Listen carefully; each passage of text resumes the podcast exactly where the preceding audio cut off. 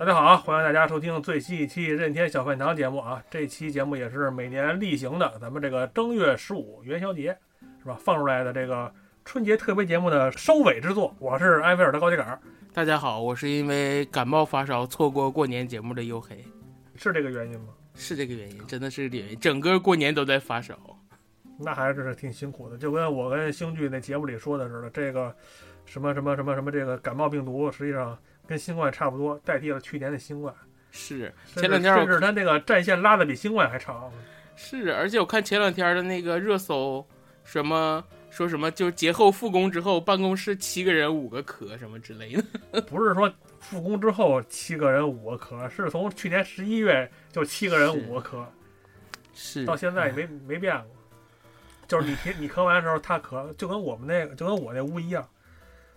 我那屋就是左边磕完右边咳，然后前边磕完后边咳，然后然后有的时候同时四边咳。我也，是幸亏我这个身子骨还算凑合吧。我就是都没躲过去，就我同事开始咳了，然后我就跟着咳两天，然后 他们开始咳，我又跟着咳，哎呦我呃，就是就是 A 咳两天，你跟着咳两天，然后 B 咳两天，你要跟着咳两天。是他们只咳了两天，然后你咳了四天。是，而且我前一阵子就是发烧烧了一个特别严重，然后之后就是一直在啊感冒感冒感冒，我去发面饼了都。天天，咱们别说那么多，废话了，行吧？行行行，啊，咱们那个这期节目肯定主角就是咱们的黝黑拒绝啊，每次都是他来给咱们，就是所谓的大咒是吧？啊，来聊一聊去年，也就是兔年吧，他玩过啥，看过啥，吃过啥，喝过啥，经历了哪些大场面啊？来给大家随便聊聊。行，咱们就直接开始吧。那我就先讲我在医院啊，没有这个部分啊。然后我就先先就是说一说就年底玩的这几个游戏吧。虽然说发烧了，但是在家的时间也变长了，所以就偷偷玩了几个游戏。玩的第一个游戏就是我今年玩的让我最惊喜的一个游戏，就是今年去年年底发售的《超级马里奥惊奇》。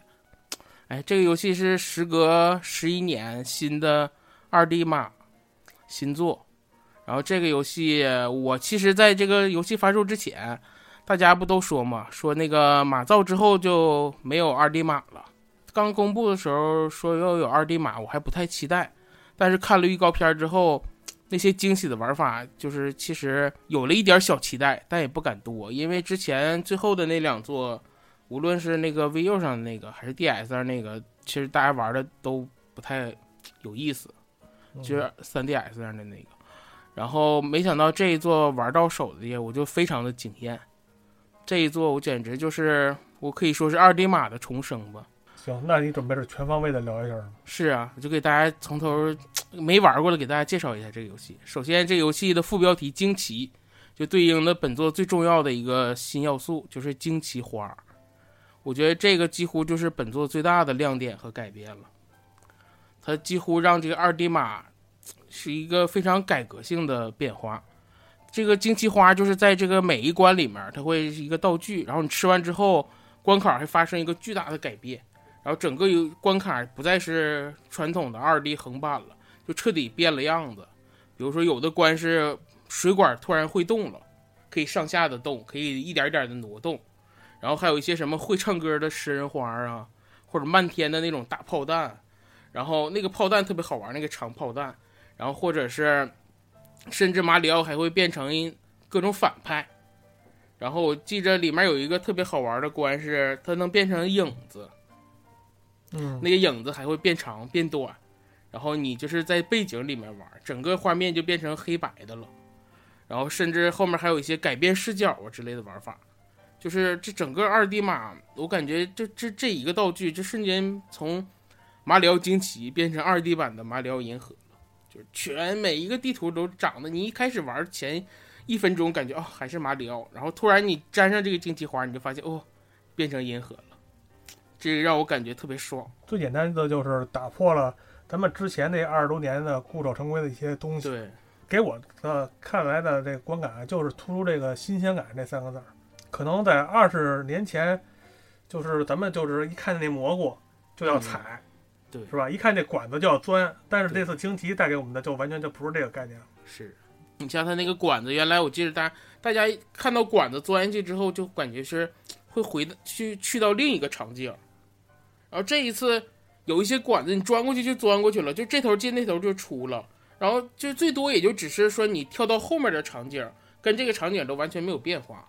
这些都非常新奇。然后这一次我感觉它那个整个游戏就整个的那个第一眼看上去变化其实就非常大。你像他这次可以选的角色非常多，一共有十二个角色，然后其中包括咱们熟悉的马里奥啊、路易基啊，那个那个碧姬公主，然后这次还加了黛西，然后还加了两个小蘑菇，就是奇诺比奥和那个奇诺比科是吧？然后还有甚至加了几个特别友好的角色，比如说要四个颜色耀西，还有大家上一座里面经常玩的那个那个小兔子。但这几个角色当然是不受不会受伤的，但是你也没有法变。然后他这个主要不是说增加角色多，而是这这个角色我感觉彻底都变了，无论是角色动作呀，还是那个丰富的表情啊，都不一样了。然后甚至大家如果玩的话，就会发现这一次不不只是他动作变丰富，甚至马里奥的动作都跟原来不一样了。玩是习惯玩二 D 马都知道，马里奥有这个脚滑这件事儿，就是你往前跑跑，它会根据惯性往前挪一挪，你刹车的时候。然后这一次完全改了，就你刹车就刹住了，就跟三 D 马变成一样的了。三 D 马就没有这个惯性，就是跑停就是停，转身就是转身，这些都改了。而且这而这一次的敌人也变丰富了，特别是新增的那些，我觉得做的都很好。虽然说不多，但是给我印象都很深。比如说我印象比较深那个大嘴怪，就能把嘴张啊挖老大的那个，然后就叫吃了你的那种感觉。然后再一个就是那个哈蹦，就是那个。你一蹦，它也跟着蹦的那个带刺儿的那个。然后后来，后来你甚至就是，后来因为惊奇花它会有一些变化，然后各种各样的，你甚至还能变出变成其中的几个反派，跟他们变成一样。因为吃了惊奇花，你变成反派了，这个感觉也特别有意思。然后我就觉得这一座整个就是玩起来，无论而且音乐也变了，就是他那个音乐，我说的不单是背景音乐，就连马里奥跳啊，或者钻水管啊，那些那些音效都变了。就感觉特别的新这一座，它这些所有的元素其实都是重新做了。它那个画面里边的那个所有人物的那些就是画面风格，还有那些细节，全都是重新制作了。它好像是这次换了引擎了吧？这是？嗯，肯定。这次就是彻彻底底的把这个二利马当成一个全新的一个东西去开发。是。然后这一次还加了，这一次就让我有一开始玩的时候没有感，后来感觉这一次能力其实非常的少。你像以前的马里奥都得宣传点什么新能力，这一座其实一开始也宣传了一个能力，就是这一次加新能力就有几项，一个是大象，然后一个是泡泡，一个是钻头，其实新的就这三个，然后老的能力变身能力，对对变身能力，然后老的那些变身能力也就只加了两个，一个就是火焰，一个就是无敌，就这一座总共就五个能力，听着其实挺少的，但其实都是优中选优，因为这一座它主要是配合那个。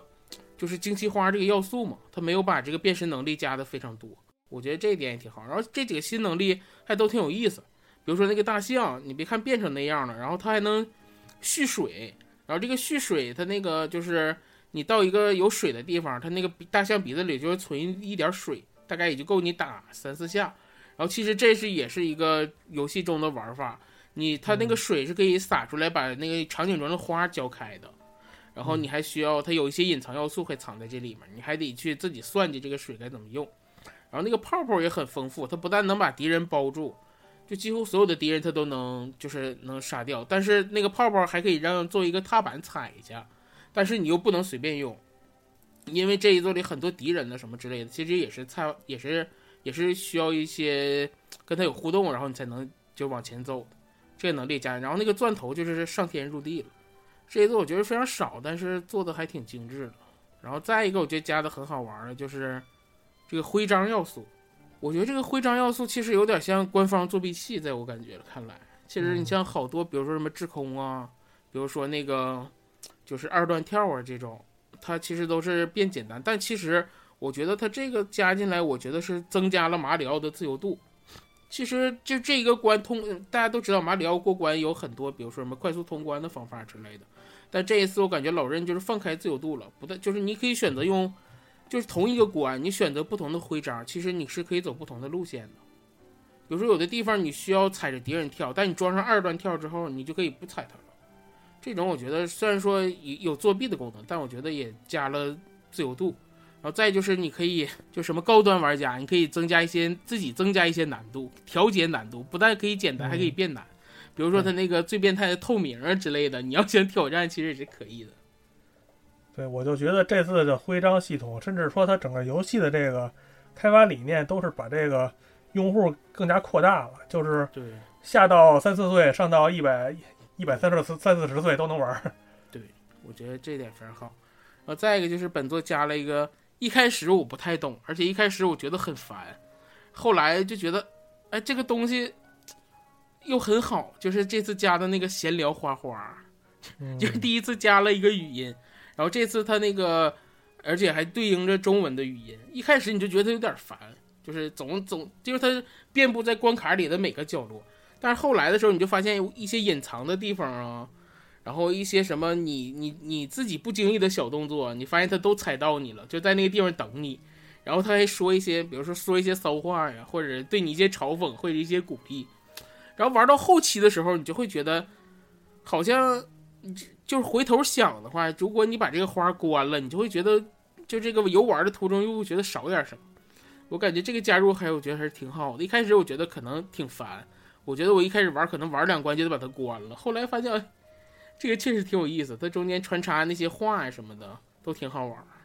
对，甚至你就是说，他从一开始到最后通关，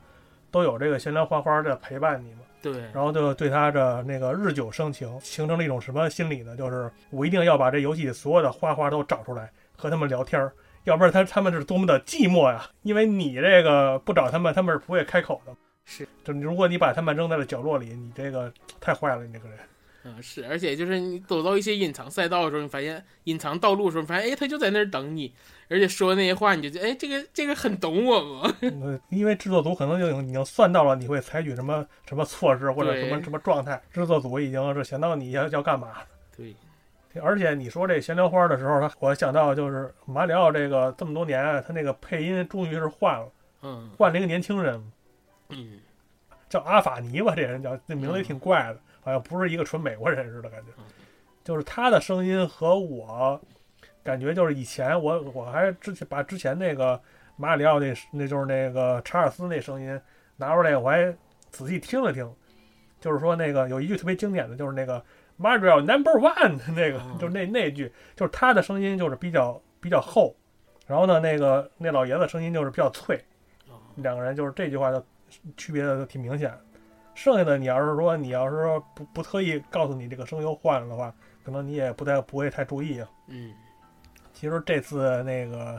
惊奇我也玩了，嗯，但是虽然说没有完美吧，但是基本上就是每关都打出来了，但是就底下那些什么跳那什么旗子头儿那些乱七八糟那些升级我倒没弄，就是把每一关的每一个花儿什么的每一个种子都找着了。其实给我感觉就是这次的真的是全方位的进化吧，就是嗯真的是不愧它这个游戏的名字嘛。那嗯，之前优黑不也说了，说什么马造之后那个二利马就可以终结了。嗯但实际上大家都知道这其实是一个调侃的嘛，毕竟大家心里也知道那个二马里奥马里奥制造里的东西，你玩的再花，也是任天堂给你的那些东西，是，是吧？你也是在这个如来佛祖的手心里边跳舞，仅此而已。但这个任天堂这回不就有新的素材，就是当来将来再出三代的话，如果把惊奇的这些东西再加进去，那就更是千变万化了。是，嗯，所以说就是任天堂再次给玩家展现了它的惊人的创造力嘛。刚才我也我也说了嘛，它是不光是这种创意的进化，它是从画面，从画面到音乐，到这种那个制作游戏的理念，全方位的进化。当时我一看那个开场那花花王国，给我惊着了，知道吗？五层卷轴，什么时候马里奥二利马有个五层卷五层卷轴？太他妈炸裂了啊！虽然说没什么用吧，但是哎，就说明这个他这个他这个这个这个力度是吧？嗯而且他那个人物表情啊、肢体动作都是全部重新做了。他那个不是跳起来劈叉呀，什么什么钻到管子里边还探个头啊，就那帽子落外边，伸手还拽回去，那什么这些细节加入太多太多东西了。而且我我就想说说它那个游戏难度的这个这个这个把控关卡，虽然说感觉像那种大地图走嘛，嗯其实是跟那个之前那些新超版还差不多，但是它有一些可以自由移动的地方呢，对。就是尤其是那个沙漠那关是最明显的，嗯。因为沙漠那关你可以就是自己找那个关，有的时候比如说有一些在那种沙流的底下呀、或者对它在一个什么什么隐藏的一个雾雾蒙蒙的地方啊，你可能都找不到。就是一般如果你不仔细找的话，可能找不到，就是错过了这些关。而且它还加了一些解谜要素在里边儿。嗯，就是这种自由度也有，难易度是也也有自由度嘛。就是说刚才尤黑不说说耀西和那个偷天偷天兔吧，对，俩人不会死的嘛，就照顾那手残的玩家。我有一个同事，他就说说我那个最近有什么新游戏，我说你玩那马里奥惊奇啊，他说马里奥太难了。玩以前手残，咱们凭良心话说，嗯这确实是最后那几大关有点难度。是你要说手残真打不过去，但是这次你妥妥放心，你只要不是脑残，你绝对可以通关。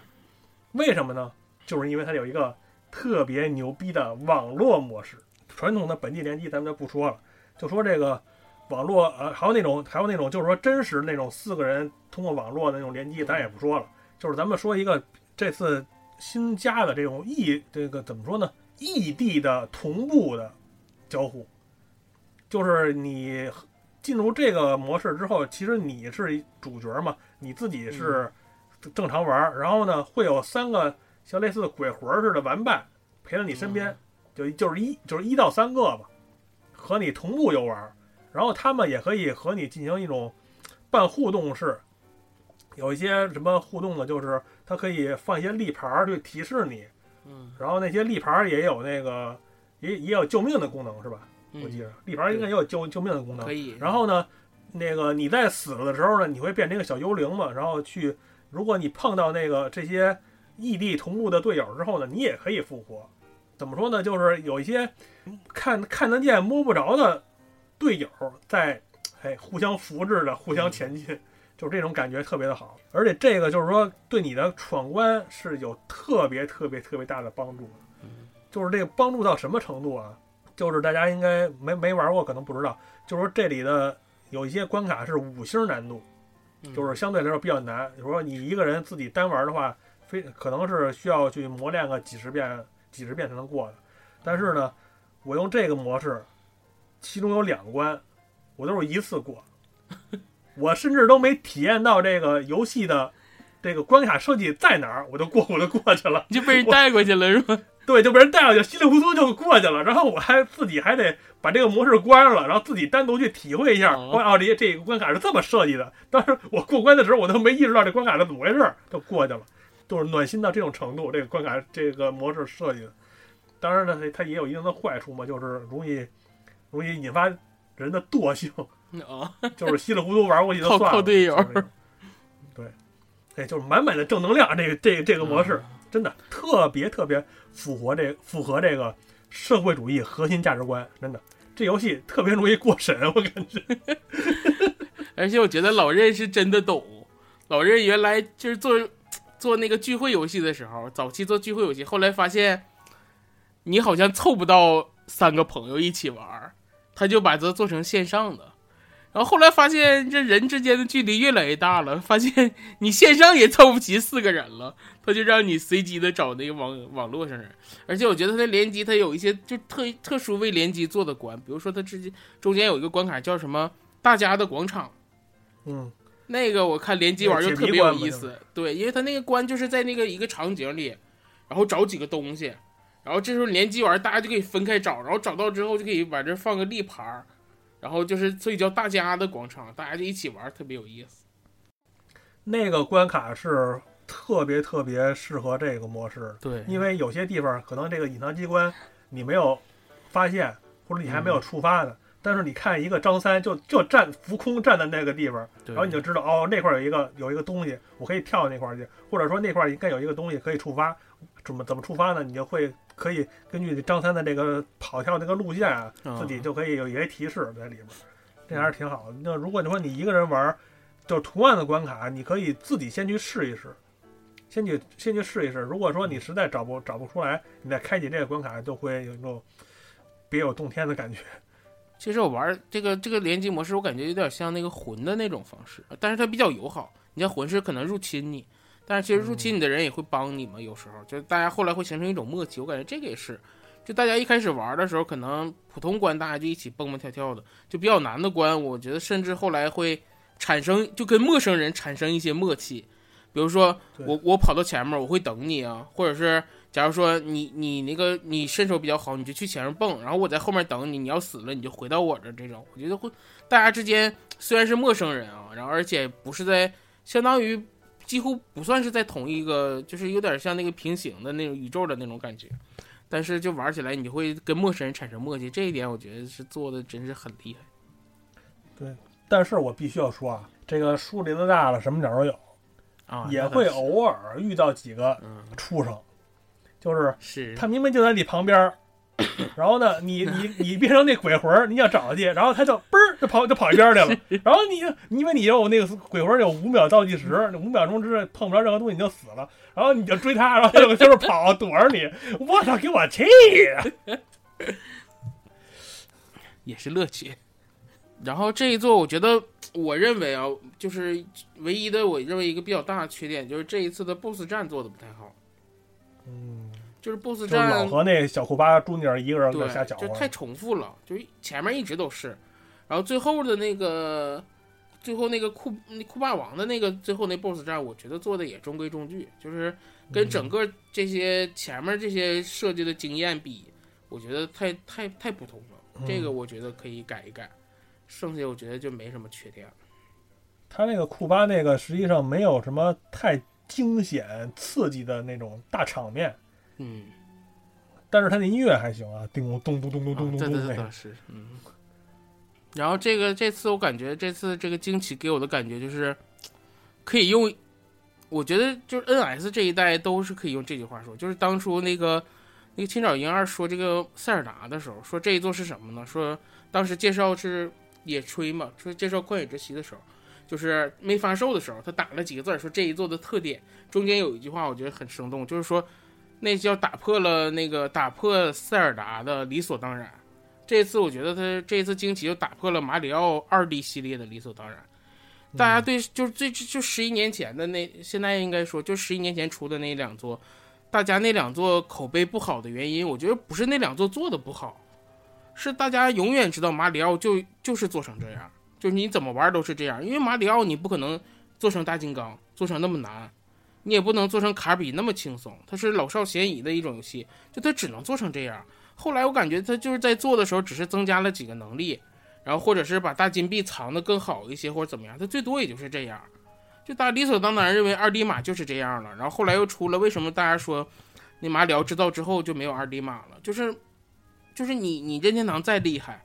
你在这同一个网同同样的素材，你做出来做做出来的菜再再怎么样，大家都能想象，大家想象之中的事儿了都是。但这一次，他就是我觉得打破了这件事儿，就是用了那种像就像我感觉是做银河的那种方式，就把每个关卡做的天马行空的，然后就是把就是我觉得在玩法上创新了，不再是横版的跳跳跳了，然后找金币就完事儿了。这一次，你每一次碰到荆棘花，你都不一样了。这次玩来，其实我觉得每个关卡的长度其实是比以前短的，我觉得。然后整个的难度，像安据说其实是不高的，就是我感觉四星可能稍微难一点，三星以下都是非常简单的。大家，但是大家都不觉得无聊。就是你每一关虽然不长，但玩下来每一关的感觉都不一样，每一关的玩法甚至都不一样。这样玩下来，你就感觉全程无尿点。虽然它不长。而且这一这一座没有刻意的抻长时间，你像这一座的收集要素也是，原来收集要素，假如说你在中途吃完这个收集要吃完这大金币了，假如你掉下去了，你就得重新收集，你想办法不掉下去。而这一座它就让你，你掉下去，你吃完了，它就是吃完了，你你就是你重新从前一块开始，它也是吃完了的，它不不抻特意的伸长游戏时间，它就是在玩法上疯狂的改革。然后让你通过不同的玩法，让你持续的有这种惊惊奇的感觉，这一点我觉得是做的最好的，就是打破了原来马大家对二 D 马里奥的那种想象，就是让大家有一个全新的体验。嗯，对，而且他为了说是为了把这种惊奇感更充分的给大家展示在大家的面前嘛，他把那个倒计时的时间也取消了嘛。对，就是让你就是说充分的在这个吃透这个关卡里的所有内容。对不不会像以前那样为了就直奔关直奔关底，然后举个旗儿举个旗子，然后就是就奔下一关那样。对，我觉得就是这是就这而点，而且他这个也确实做到了。我每一关的时候，就是看到那个荆棘花，我就莫名的兴奋，你知道吗？嗯就是想着还还还能整出什么新花活来。而且就是说，从这一点就是引出了我对这部作品最大的不满，就是太短了。嗯它的内容实际上比我想象的要少。对，我觉得它至少还得再做多做出三分之一的内容来才能满足我。但是，但是它最后那个就那个几个什么隐藏关嘛，然后到最后呃结束了之后，虽然说有有几个关卡是确实是比较难找，但是找出来之后也打过了之后，感觉还是总总的关卡数量可能可能是因为太好玩了吧，可能就是嗯感觉。就是没玩过瘾，嗯，就是感觉意犹未尽吧。是因为它整个其实整个你玩下来，它流程不会很长，就算你全收集的话，就是后面咱们挑战的那部分，如果你实在过不去，咱们就说按正常，可能最后那些 SP 的，你可能挑战个几十次就过了这种，然后其实整个流程是不长的。然后，但是我觉得这一座足够惊喜，这些我我都不觉得是缺点，我觉得是让我对下一座有更多的期待。就是我说我对下一座比较期待两就两个地方，一个就是就是关卡变多，这是肯定的，就是想玩更多的玩法。再一个就是像安剧说的，我希望大地图做得更好一些。你像那个沙漠那关就很惊艳，因为它地图中间是你找关卡是需要解谜的。我希望它地图都做成这样，就是不是只是简单的隐藏，而是需要你去解谜，比如说踩几个砖块这种简单的都可以。既然这些做的更多，我觉得下一座让我对下一座有更多的期待了。这样，因为它就像就像野炊一样，就像旷野之息一样，它开了一个好头，而且你知道这个头在下一座的时候一定会表现得更好。行，那就咱们期待惊奇二。行，反正这游戏我是，只要你有钱啊，肯定得买。对对对，是 NS 必玩游戏。下一个还是个马里奥游戏，就是也是年底去年年底发售的这个马里奥 RPG 的这个重置。这个游戏应该说是大名鼎鼎了，这是当年老任跟史克威尔一起合作开发的一款马里奥主题的 RPG 游戏，算是就是后来大家也知道，就是后来又有纸马呀，呃，马里奥路易吉 RPG，这个算是开山之作了。然后这一次，然后这个游戏虽然说叫 RPG，其实也是回合制打怪嘛，但是融入了很多马里奥的这个元素。嗯比如说，首先它那个战斗系统就跟别的不一样，它最早创新了这种这种就是那个按键的那个按键时机的这种系统，就是大家玩过后来的应该都对这个很熟悉，就是在你攻击的一瞬间，打中敌人的一瞬间，然后你摁一下 A，然后它就有一个暴击的效果，然后在防御的敌人攻击的时候，你在敌人攻击你的一瞬间摁 A，然后也能得到一个完美防御的效果。然后你像那个整个在走地图的时候，还会加入很多解谜要素，特别是丰富的那个马里奥跳跃的这个元素都加进去了。就是动作要素嘛。实际上我玩的游戏，我没有玩过这个重置版，我玩的是那老的 SFC 版，因为我们也聊过，之前一一大哥不是把 SFC 版汉化了吗，嗯，我就玩那个版本，我反正玩下来感觉还是还还可以吧。但是就是我既然优惠玩的是重置，我们俩就交叉着聊聊这两个版本的感受。嗯，反正我玩那个重置版的时候，我玩了一半，突然悟出来了。我说这不就是三 D 马里奥吗？他在地图上那种走啊，什么顶东西啊，躲躲怪啊，什么踩怪、啊，这不就是马里奥马里奥十六吗？这不就是？这这不就是他他只他只不过只不过他那种假三 D 嘛，斜方向的，嗯但是他那个理念实际上已经是脱离了二 D 码的理念了。然后这一次他这个重置啊，几乎是原汁原味的重置，就是嗯它画面虽然说都变成三 D 了，场景也变成三 D 了，但是那个操作其实还是一样的。哦就是那斜着走一下，对对对，那个都是一样的。然后这个也有很不，就造成很不好的一点，就是它有个，我记得最印象深是爬树枝的这种，就你明明看到它已经是三 D 的了，但你还得什么斜着摁一下呀什么的这种，然后它的操作还是一样个的。四十五度，从视觉以及手感来说，都是都是非常的反人类的。对，你要按三 D 的逻辑去操作，它就不对的。然后就是这个维这个，但它画面当然说我我觉得画面就不到说都惊艳啊，但至少是就是符合现在这个水平的，然后整个的角色这画面的色彩都做得非常好，但就是有点过于还原了，就是这个我觉得有点问题。其实如果说是超任版的话，当年来说这个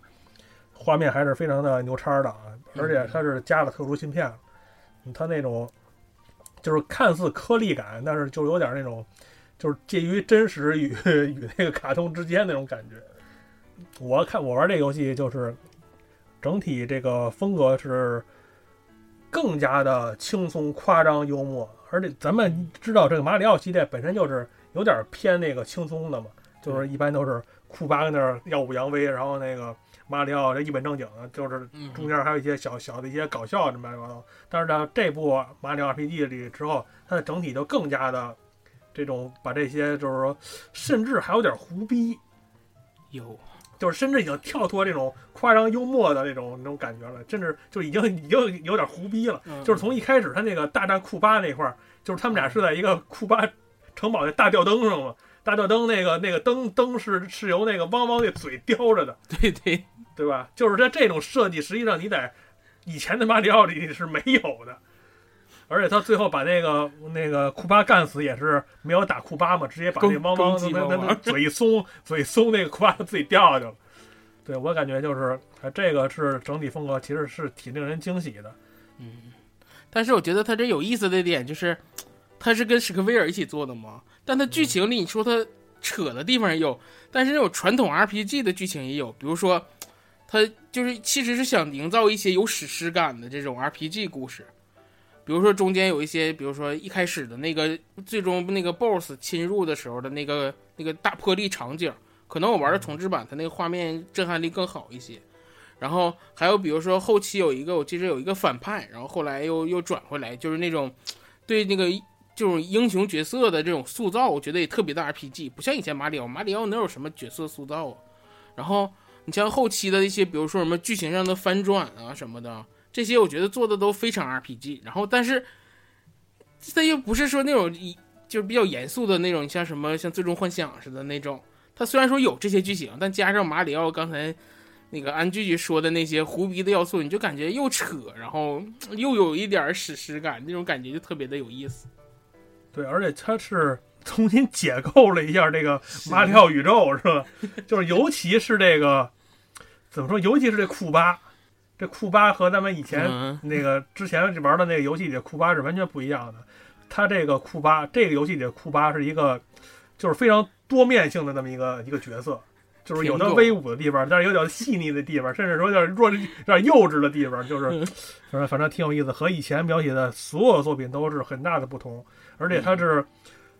所有人啊，所有人都是处于在这种突破自我的状态中。嗯，就是说，咱们知道那个正统系列里比较容易放飞自我的人是那个路易吉和瓦里奥这俩，嗯，他们俩是负责放飞自我的。然后，但是这次实际上马里奥也是那个形象也是有所突破。比如说，他们在和这个 NPC 互相交流的时候，马里奥基本上是很少说话的，都是都是。手舞足蹈，靠那演小品，嗯，来和大家交流是吧？就像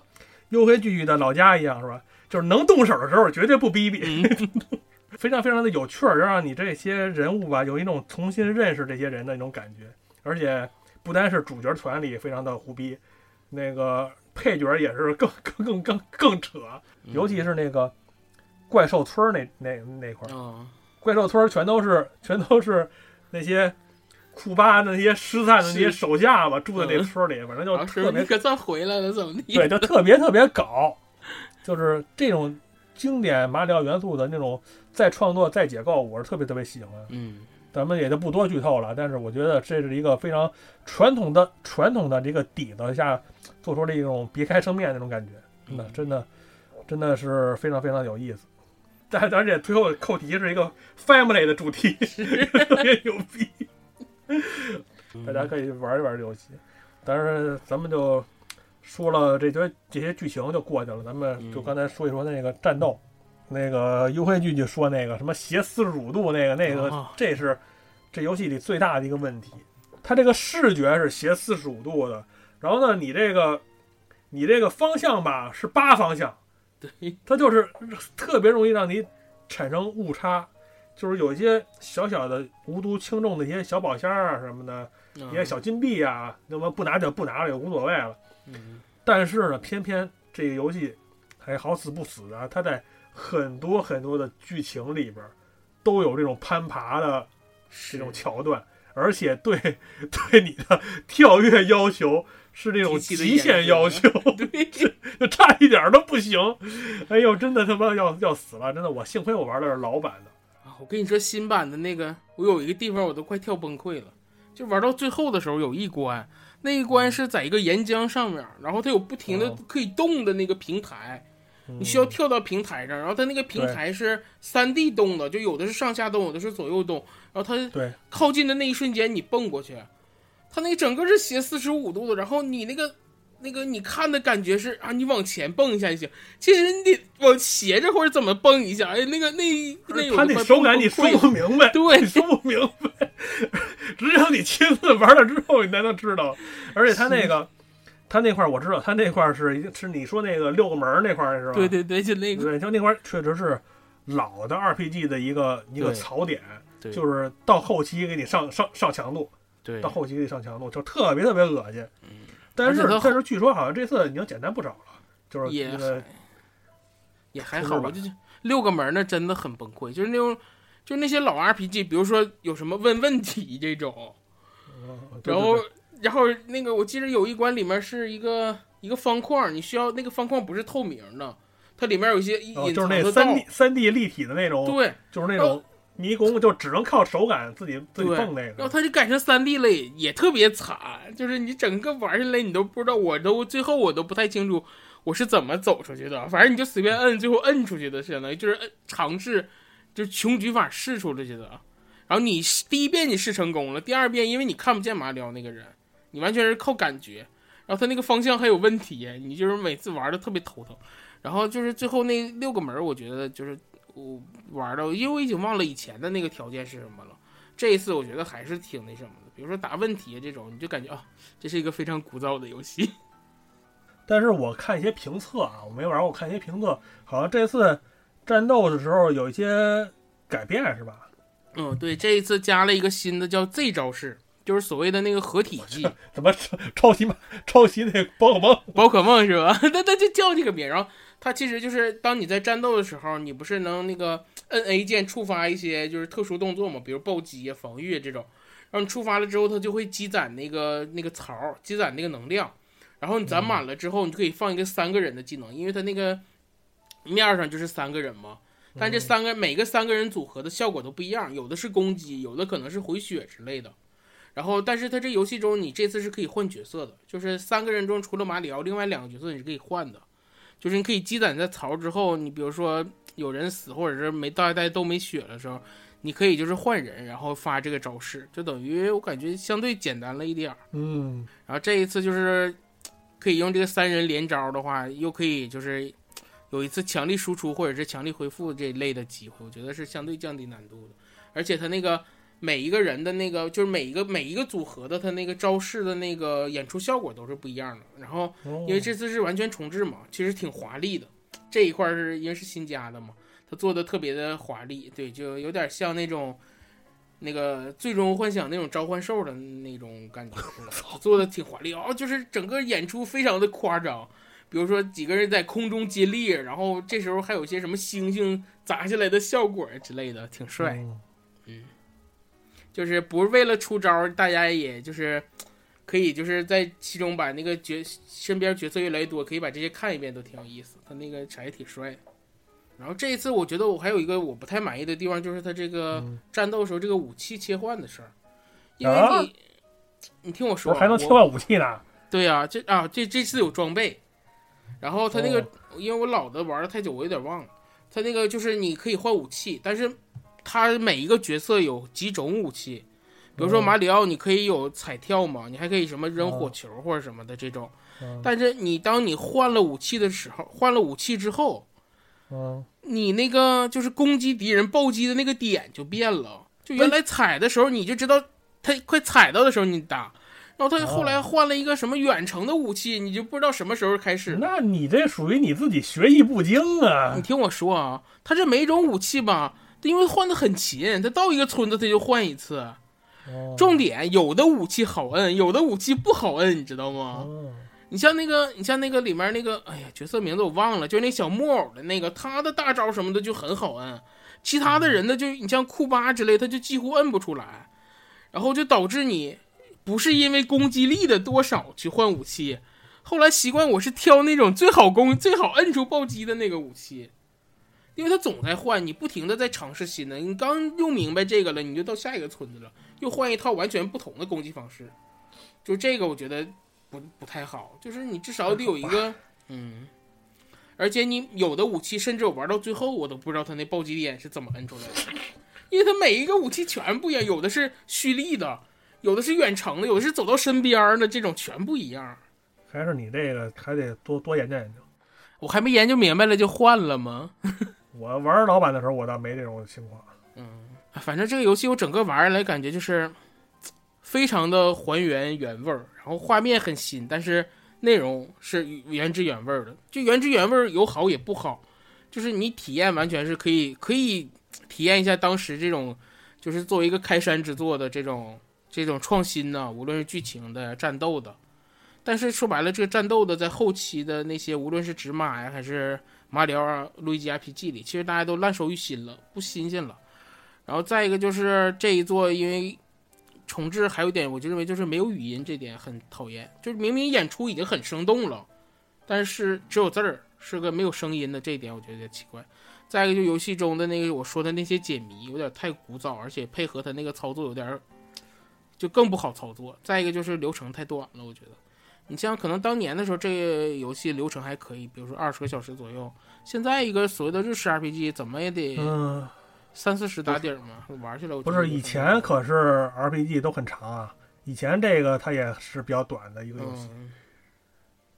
反正我看啊，这游戏从我们刚才聊的这些，其实如大家都已经听出来了。如果你没玩过的话，应该也有点感觉，就是这个超级马里奥 RPG 这部。就是说，虽然这游戏是有一些特别特别明显的问题，但是总体来说还是瑕不掩瑜，是吧？嗯，当年任天堂手里的第一 IP 和这个九十年代可以说是 RPG 皇帝的这个史克威尔，这个强强联手啊，成功的给大家带来了一部可以展现出马里奥这个 IP 更多可能性的这么一部作品。就是让这个马里奥的魅力在更多的领域这个发光发热。是一个是一个非常非常成功的尝试，而且大家也应该知道，这是后续所有这个马里奥相关 RPG 的开山之作。我就给在在这里给大家补充一点小的信息吧，就是这部史克威尔做的这个游戏的有两个导演，一个叫藤冈千寻，一个叫前川佳彦。这两个人在之后的几年都是先后离开了史克威尔。然后呢，加入了一个叫 Alpha Dream 的公司。这个 Alpha Dream 呢，就是后来被梦魂誉为其人生四大神作之首的《马里奥与路易吉 RPG》的开发公司。对，而且这个游戏就是地位之高，就是每一年，你像大乱斗啊，说要加新角色的时候，都有人喊这里边的角色，说让加入什么。而且这里面这些除了马里奥的那些其他的原创角色。就是大家后来都没见过，是因为他这版权的问题吗？他是版权不在老任的手里，他这个角色的，所以他都后来又重启炉灶做纸马呀，做马里奥路易吉 RPG 啊，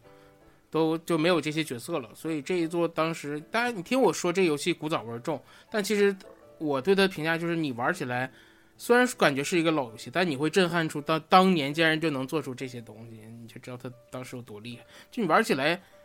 你会觉得有一点点老，但不会觉得它是一老到那个 SFC 的那个程度。嗯，哎，对，我再补充一句啊，这个 Alpha Dream 公司倒闭了，所以说马里奥路易吉 RPG 没有了，现在只剩纸片马里奥 RPG 了。啊，过一阵子纸马也有新作，也重置新作。反正，哎，这个游戏虽然说不是说什么特别特别必买的，需要一定的电波才能对得上的，但是呢，它有一个非常大的优点，就是便宜。这游戏直崩了。这游戏现在一百多块钱，嗯，对二手一百多块钱，短小精悍嘛。可能就是你说一个二款 RPG 短小精悍，可能不是什么不是什么好话啊。但是嗯放到现在这个现在这个社会这个大环境来说，可能反而成了优点了。是，它这个虽然说它就是它可能剧情整体没有那么长，但它也没有那些特别长的 RPG 的缺点，比如说你需要练级啊，比如说中间穿插一些特别没有用、特别冗长的那个地那个什么迷宫探索，这些都没有。它整个玩下来其实是非常流畅、非常一气呵嗯非常轻松惬意。对，你中间不会有那些特别繁琐、烦让你烦躁、让你睡着的那些东西。行，行，那这个这部游戏基本上就这样了啊。嗯，然后接下来呢，还有啥游戏？哎，都是我说好累呀、我是病号啊。然后、哎你不大轴吗？下一个啊，就是个更轻松的游戏，就是玩的一个去年提名最佳年度游戏的一款游戏，就是《潜水员戴夫》。我去年最喜欢的两款，也是我今这这节目里都会介绍的两款独立游戏，都提名了，最后败给一个我不喜欢的。那没有办法。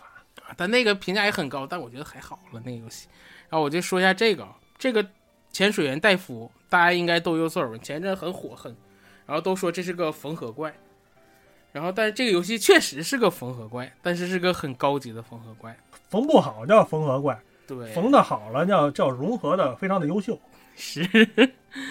然后这个游戏如名所说啊，叫潜水员戴夫。这个游戏呢，主角我第一次玩的，我每一次玩，我给别人发这个截图或者什么的时候，有一个好玩的点，对方都说：“哎，优惠季这不就是你吗 大家都说，哎，这游戏还能捏人儿了。”都以为是你你你自己捏把你 捏进去的。这游戏的主角吧叫戴夫，就是这个潜水员戴夫，但他不是像大家印象中那种潜水员，什么水下运动一脱了衣服八块腹肌，然后什么金黄色的头发的那种好莱坞形象，嗯他是个身材发福、超级大肚子的一个中年大叔。嗯，就是洪金宝嘛。对，然后他那个角色，他那个因为他那个整个他那个角色一直你看出来，因为他是潜水员嘛，他穿的都是那种紧身的衣服，就身形特别的明显，然后特别有意思。但这个游戏玩法其实非常丰富，首先就是叫潜水员戴夫嘛，一定有潜水要素，它这个潜水要素做的是非常好玩的，它这做的那个主要玩法就是在一个水域探索，其实它是一个肉鸽玩法。它这个水就是这个主角是个潜水员，他潜到水下去打打捞各种鱼，各种海洋生物，不只是鱼那个不是还能探宝之类的，不光是逮鱼啊，对对对，这些对不只是抓鱼，还有一些那些要素都有，但那些不是主要的，主要的就是抓鱼。然后这个整个抓鱼的方式，它有两种武器，一个是鱼叉，然后一个是那个水下刀。鱼叉就是一个相当于一个远程武器，就是它的鱼叉可以换成其他的，比如说什么手，就是枪械类的也可以也有。然后就是所谓的你瞄准，然后去射击，然后射击之后，它那个鱼上钩抓住就勾住了鱼之后，不是说马上就到你手里，你还需要跟它挣扎。然后不同的鱼有不同抓的方式，然后不同的鱼叉还有不同的，就比如说它抓抓到最后的时候，比如说低级一点、小一点的鱼，你就直接抓到手了，你跟它挣扎两下。比较厉害的鱼，你可能你抓扎扎的好几次，而且在马上要成功的时候，会随机触发一个就是一个就像 QTE 似的，但每一种武器的 QTE 方式不一样，有的是连打 A 呀、有的是比如说需要你蓄力啊之类的，还挺有意思的。哦，它就是我的理解就是它把这个在海底下抓鱼，实际上它做成一种比较丰富的，类似于钓鱼的那种感觉似的。对，它其实我感觉更偏动作游戏一些。嗯，其实你每一种武器就是相当于一个远程攻击，然后你需要一些搓招啊什么的这种感觉，哦，其实有点像动作游戏。然后吧，它这个主要的这个捕鱼的地方呢是在一个海海域里面，嗯然后这个海域其实是一个肉鸽的形式，就你每次嗯下水之后，它水底下有各种各样的鱼，然后你给潜到一定深度，然后你在这个水底下你还会有不同的道具箱。然后它这个嗯道具箱里会有，比如说武器的，比如说有一些补给，有一些道具，还有一些武器升级的材料，就像一个肉鸽。但是你每次回到水上又重新，每次下去之后，下去之后，每次地图还是有一定的几率会刷新的。比如说你嗯目标抓一个鱼，你下去之后不见得有。然后它这里面主要它这个，像我跟你说的那些补给道具有什么？它主要这个游戏里面你潜水有两个指标，一个是氧气量，一个是负重。氧气量就相当于你的血槽，嗯就是你在水里游的时候就会消耗氧气。假如你它里边还有个加速游，加速游的时候氧气消耗就会变多。然后敌人他那个鱼不只是让你抓，它还有一部分有一部分比较就是攻击性比较强的鱼，它会攻击你。攻击的时候你也是掉氧气量，氧气量就相当于你的血，但是你在水底下是有给你定点儿，比如说有个带氧气罐儿，你就可以把你的血补满。嗯补充一下，对，但是你战斗中，就是假如说你跟一个攻击性非常鱼强的鱼，你还不能说到那儿马上就加上，它那个加那个加氧气的时候是需要一个时间的，所以你还得把握好。但一凡假如说你你就当着他面吃血，你就会被干，就相当于怪物猎人的那种，你就吃不完这个血。然后再一个就是负重，负重就是说你抓到鱼之后，你那个它鱼每个鱼的又是有重量的，然后你那个你的重量如果满了之后，首先你的游速就变慢了。然后你的耗氧量还会增加，然后当你的负重加到一定程度的时候，你就再也装不进去鱼了。然后这就是你的那个所谓的那个收集量，然后就这个两个要素制衡着你。然后再一个就是它这游戏中还有很多的升级要素，比如说你这氧气的上限是可以升级的，然后负重负重量也可以升级。再一个就是它怎么开新地图，就是一个是剧剧情开就不说了，再一个就是你的潜水服是可以升级的，嗯然后就是你升级的就潜越来越水服紧是吧？对，那不是那啊，那那倒看不出来了，我感觉太紧了也不行。然后它的那个，它这个是你的升级，你的那个水手服，水手服，潜水服。是我们想的那个水手服，啊，是你想的那个，然后但是是一个三百斤的胖子穿，你还想是你想象的那个吗？然后他这个他那个潜水服升级了之后，你潜的深度就变深了，这样你就可以探索更多的那个区域。嗯，就是抗压了呗，就是。对，然后你的武器也可以进行一定的升级，就是你可以升到两级、三级，但是这个两级、三级在和你在水底下找到的武器升级材料又不冲突，嗯，是，嗯，所以就是个肉，整体是个肉鸽玩法。然后它这个水底下探索的东西还是很多的，不是只是海洋，它底下比如说还有什么，你像后期的有一些什么冰川呐、什么水底火山呐，还有一些像上面它那个是比较能阳光照得到的地方是蔚蓝的海水啊，然后你往深了游，它就变成阳光照不到那种比较暗的地方了，然后遍布的鱼类也也会不一样什么的，这就是它主要玩法，其实是很好玩的。不是还有那什么的吗？不是开夜店的吗？不是那个开我说这是真的最主要的玩法，缝合嘛，何止是开店。然后这个说到开店，就是这个游戏它有一个大的模式，就是模拟经营。嗯就这次已经不是说肉鸽打捞了，肉鸽动作打捞游戏了，变成模拟经营了。这个主角为什么要每天不停的下水打鱼呢？他就是因为他要跟另外帮另外一个人开寿司店，嗯，寿司店的所有素材都是戴夫去打的鱼。然后他这个模拟经营店也特别有意思，它是一个小寿司店。嗯然后这个寿司店你需要这个寿司店你第一次去只是为了品尝一下，没想到地震了。它是地震也是一个剧情啊，然后店里全砸光了，然后你需要跟那个店那个店主就是这个厨师一起重振这个寿司店。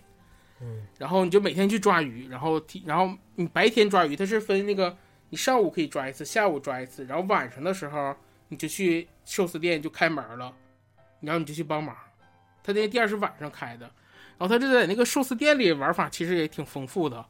他寿司店里你不但需要打捞素材吗？你去了也不是当食客，你是去当服务员的，嗯，你得帮忙当服务员。店里面最开始就你跟厨师俩人儿，穿着水手服，三百斤的水手服，然后你你需要这个，你需要每天开店之前，你需要选今天的菜品，就是今天嗯。有哪几样哪几样寿司，你就卖这几样，根据你手里有的素材。然后它这些寿司都可以升级，比如说升一升你可以几个混合在一起的有菜单儿，然后你还得，然后开始你选完了之后，你就得当服务员儿，当服务员儿就是嗯有每个人点菜，然后你跟需要需要，比如说这个哥们儿点了什么，他是先点的还是后点的，你需要去那个那个店长那块就判断一下做完了，然后你去需要搬盘子，然后你还需要给嗯客人倒茶呀什么的。嗯，就是然后那个分售就厨房这种的，对对对，有点类似。然后你还需要看着这面有芥末的消耗量啊之类，你还得去没事去磨磨芥末。然后，而且随着这个店儿越来越出名，它还有一个类似于，就是类似于那个大众点评类的一个评价网站，就你做的好，它还有评价，然后还有人给你留言，你还得给那个人点赞呢什么的这种。然后你评价升高了之后，客人也会越来越多。这时候你就可以雇佣店员，你可以雇佣厨有两种店员，一种是厨师，一种是就是服务员。嗯，然后你可以被给给给这些人还能培训，还能升级。然后比如说有的、有的人是小费要的多，有的人是可以帮你倒水，有的人是走的特别快之类的，你还可以给他培训，升级他的能力。然后厨师这时候也变多了，就是然后就一点一点，然后最后还会更大的时候会开分店的什么的。然后而且这个游戏还有一些种地要素。你我说了嘛，这游戏里有菜单儿。一开始你的鱼，你抓的鱼，就像我说的，你抓的鱼可能就没抓到那个鱼，或者没抓到那类的鱼，就比较贵的，你就可能，或者是你跳到这个海里，今天的这个刷出来的海域里就没有这个鱼，那怎么办呢？他后来会开一个就是鱼类养殖基地，你可以去里面养鱼，就养不同的深度的鱼啊什么的。然后后来人要的越来越多了，你的菜色越来越丰富了，你还会需要一些什么蔬菜、大米什么的，这些你还会去种地，这些都有。比如那种地的还会有什么？比如说什么，你开更多的地呀、或者种更多的种类呀、甚至你还可以托管给另外一个人去帮你种啊，这种就是要素非常的多。嗯然后后来随着营业额越来越多呀，挣的钱你就可以用来那个，比如说什么升级你的武器啊，或者而且店面也可以升级，有各种各样升级要素。这些都是嵌套的呗。对，都是放在里边的。然后随着营业额越来越多，你甚至到最后还可以开分店的什么的这种，反正这模拟经营部分其实也挺丰富的。然后再一个就是，这座里面还有特别多缝了特别多的玩法，比如说你像我跟你说，它这游戏里面主要菜单是个手机，然后这个手机里有不同的那个 A P P，比如说你像我刚才有武器升级的 A P P 啊，比如说那个什么鱼类博物馆的 A P P 啊，然后这里面甚至还有什么小游戏的 A P P，那个小游戏里面就有更多的缝的更多的，比如说小游戏有音游，有电子宠物，嗯。然后这类的就好多个小游戏玩法，而且这个游戏在游这这个剧情中还有很多玩法。这个游戏的剧情也特别的好玩，就是这个剧情特别的胡逼，像你刚才说那种探索宝箱什么，它这个里面就加了一个水底种族，就叫鲛人族，然后这个推进到鲛人族的那个，就你一点一点探索这个水底的秘密，有个考古学家跟你一起。然后探索这个秘密的过程中，还有一些人来阻挡你，比如水底的怪兽啊，这里面还有个什么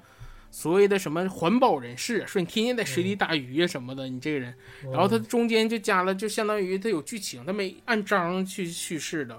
然后它每一章里面都会加一些类似于 BOSS 战之类的，或者是一些什么，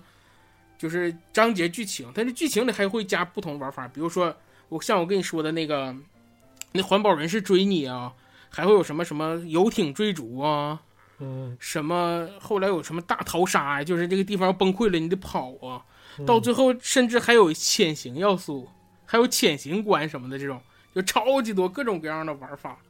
然后这个中间还会有什么，就是我刚才说那种音游啊，什么射击，什么都有，就里面无所不有。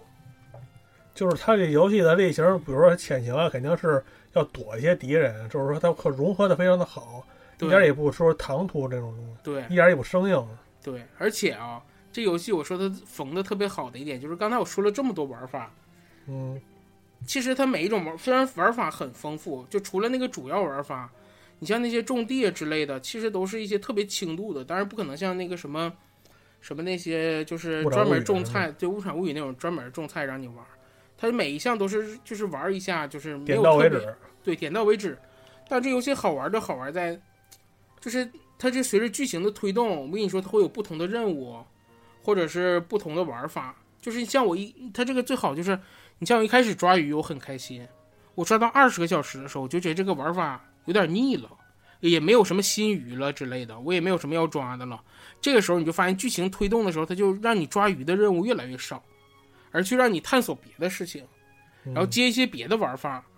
就这些当你都是就不能说点到为止吧，至少在你觉得你稍微有点倦了的时候，他就给你新玩法，转换？对，刺激你一下。所以就整个一周目玩下来，这个是非常的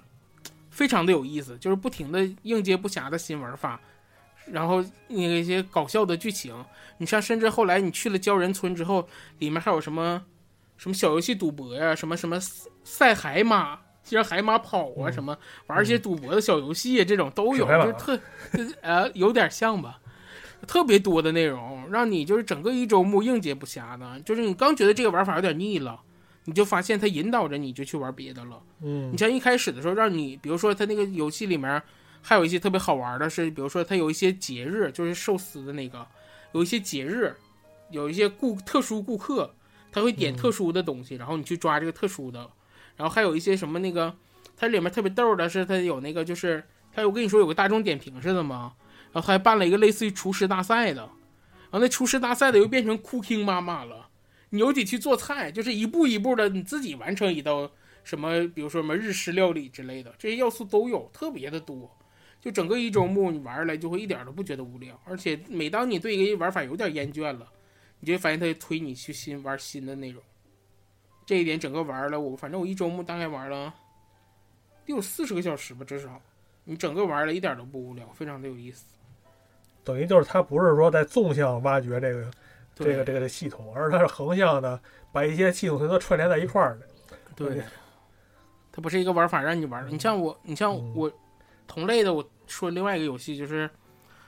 也是非常出名的一个就是独立游戏，叫什么《灵魂摆渡者》。那个游戏就是我玩到后来，我就玩到大概大概一半的时候，就是所有的玩法嗯都展现出来的时候，你就发现它都是重复的，你就玩起来很没有动力。而这个就是一周目完全不重复，你不停的在玩新玩法，可能你刚觉得无聊了，突然你发现蹦出来一个什么什么什么特别二次元的，带水手服的那种什么带偶像风格的那一种什么音游、纯音游这种，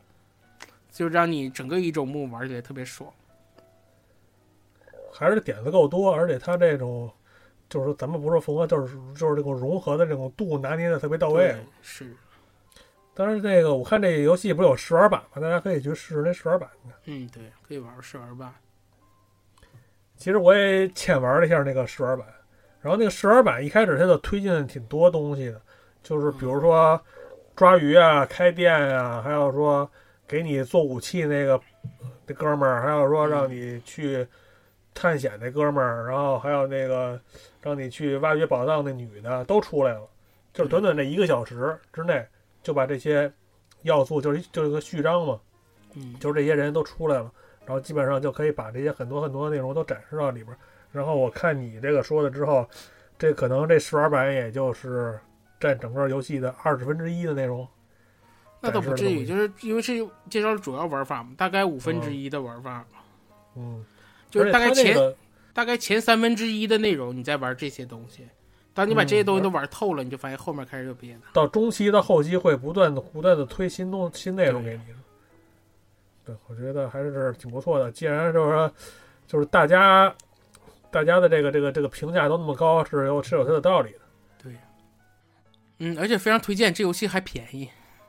好东西说太多了，咱说一个不好的吧。说一个我今年玩的最失望的游戏。好，行，哎，大家知道，每年到咱们平时说的都是老任的游戏，也不是说到年底了，咱们说别的平台就挑不好的说。老任的我也有骂的，但是这个游戏吧，我别其他平台我玩的比较少，然后这个游戏是我比较期待，但又不敢期待，玩了之后发现就连我最低期望都没达到的一个游戏，就是最近也提名了啊。什么某某各种各种评奖最佳年度游戏的游戏，我不明白是怎么选，就是漫威蜘蛛侠二。哎，这个游戏我玩完了，我心情特别的失望。首先啊，我说这个游戏是个好游戏，而且这个游戏画面非常好，比上一座还接近于一个电影。然后整个体验下来，无论是画面啊、动作什么都做得非常好，但是。作为一个非常喜欢蜘蛛侠、非常喜欢一代的人，我玩完了，我非常的失望。怎么说呢？第一个就是这个游戏最经典的一个东西就是蜘蛛蜘蛛丝荡游荡那种，大家都知道玩。对，就第一大家玩第一座的时候都知道，大家真这个玩通关之后，喜欢在这个城市里边拽着那根蛛丝在城市之间穿梭，是一个非常亮点的东西，而且能展示他的实力。而这一座，他那个蜘蛛穿梭这件事做得更好了，更流畅，因为依托于强大的技能。然后游荡，它这甚至于中间动作还加了新的，大家在预告片里应该能看到，就是那个蜘蛛滑翔翼，甚至加了这些东西。但是我非常非常的不喜欢，就这一座大家都知道，它因为那个是二嘛，它把地图做的非常大，它不但有原来的曼哈顿的那个区，它把整个纽约都做进来，布鲁克林和皇后区它也做进去了，地图非常大，中间隔着一条河，我忘了那个叫什么河了。但是他这一座，就因为他做的非常大，他每一个任务之间，他都要体现出我这一座做的非常大。就每一个任务都在这个河中间的两个部分，让你都是穿梭在这两个部分。就每一次出来一出来任务，那个他头上不告诉你是离这个任务点有多远吗？都是四位数开外。我每次看了我都快吐了。就是一开始游荡时候，觉得哇真帅，这个什么又能滑翔，然后又从从河上荡过去，然后在空中飞呀什么的，地图真大呀什么的。当你每一张都需要做一次这个的时候，你就觉得好无聊啊！哇，那么远，我真是一点都不想去。就整个你的就是游戏中任务，我说前五分之一你就是在跑图，而且跑图中间没有什么可玩的东西，最多就是滑翔的时候你可以什么乘风啊。然后可以什么，嗯，穿一些火圈啊这种。如果你不理解，我就跟你说另外一个游戏，就是传说中的满分游戏《塞尔达传说：风之杖》。最被人诟病的是什么？就是划船。这个游荡跟我就是那个划船的感觉，比那个划船还无聊。划船你至少还能打打什么木桶，这个一点都没有，就是在不停的摇摆。我到最后真的，我看着那个四位数蹦出来，我就是。都有点都有点生理反应了那种感觉，然后做的实在是，哎呀，就游荡这事，我在第一座时候很喜欢。他这游戏没有那什么传送点之类的，有传送点，而且传送点做的很帅，但是你需要解锁。你像上一座传送点是什么地铁之类的传送吗？这一座它因为有那个 PS 五的快速加载，你可以传送到地图上任何一个点，而且瞬间就传到。但是不是说你。去过这个地方就可以传，你需要，就是我玩到后来，因为我很失望，玩完就卖掉了。我发现我整个都玩完了，我只有一个区域能传送，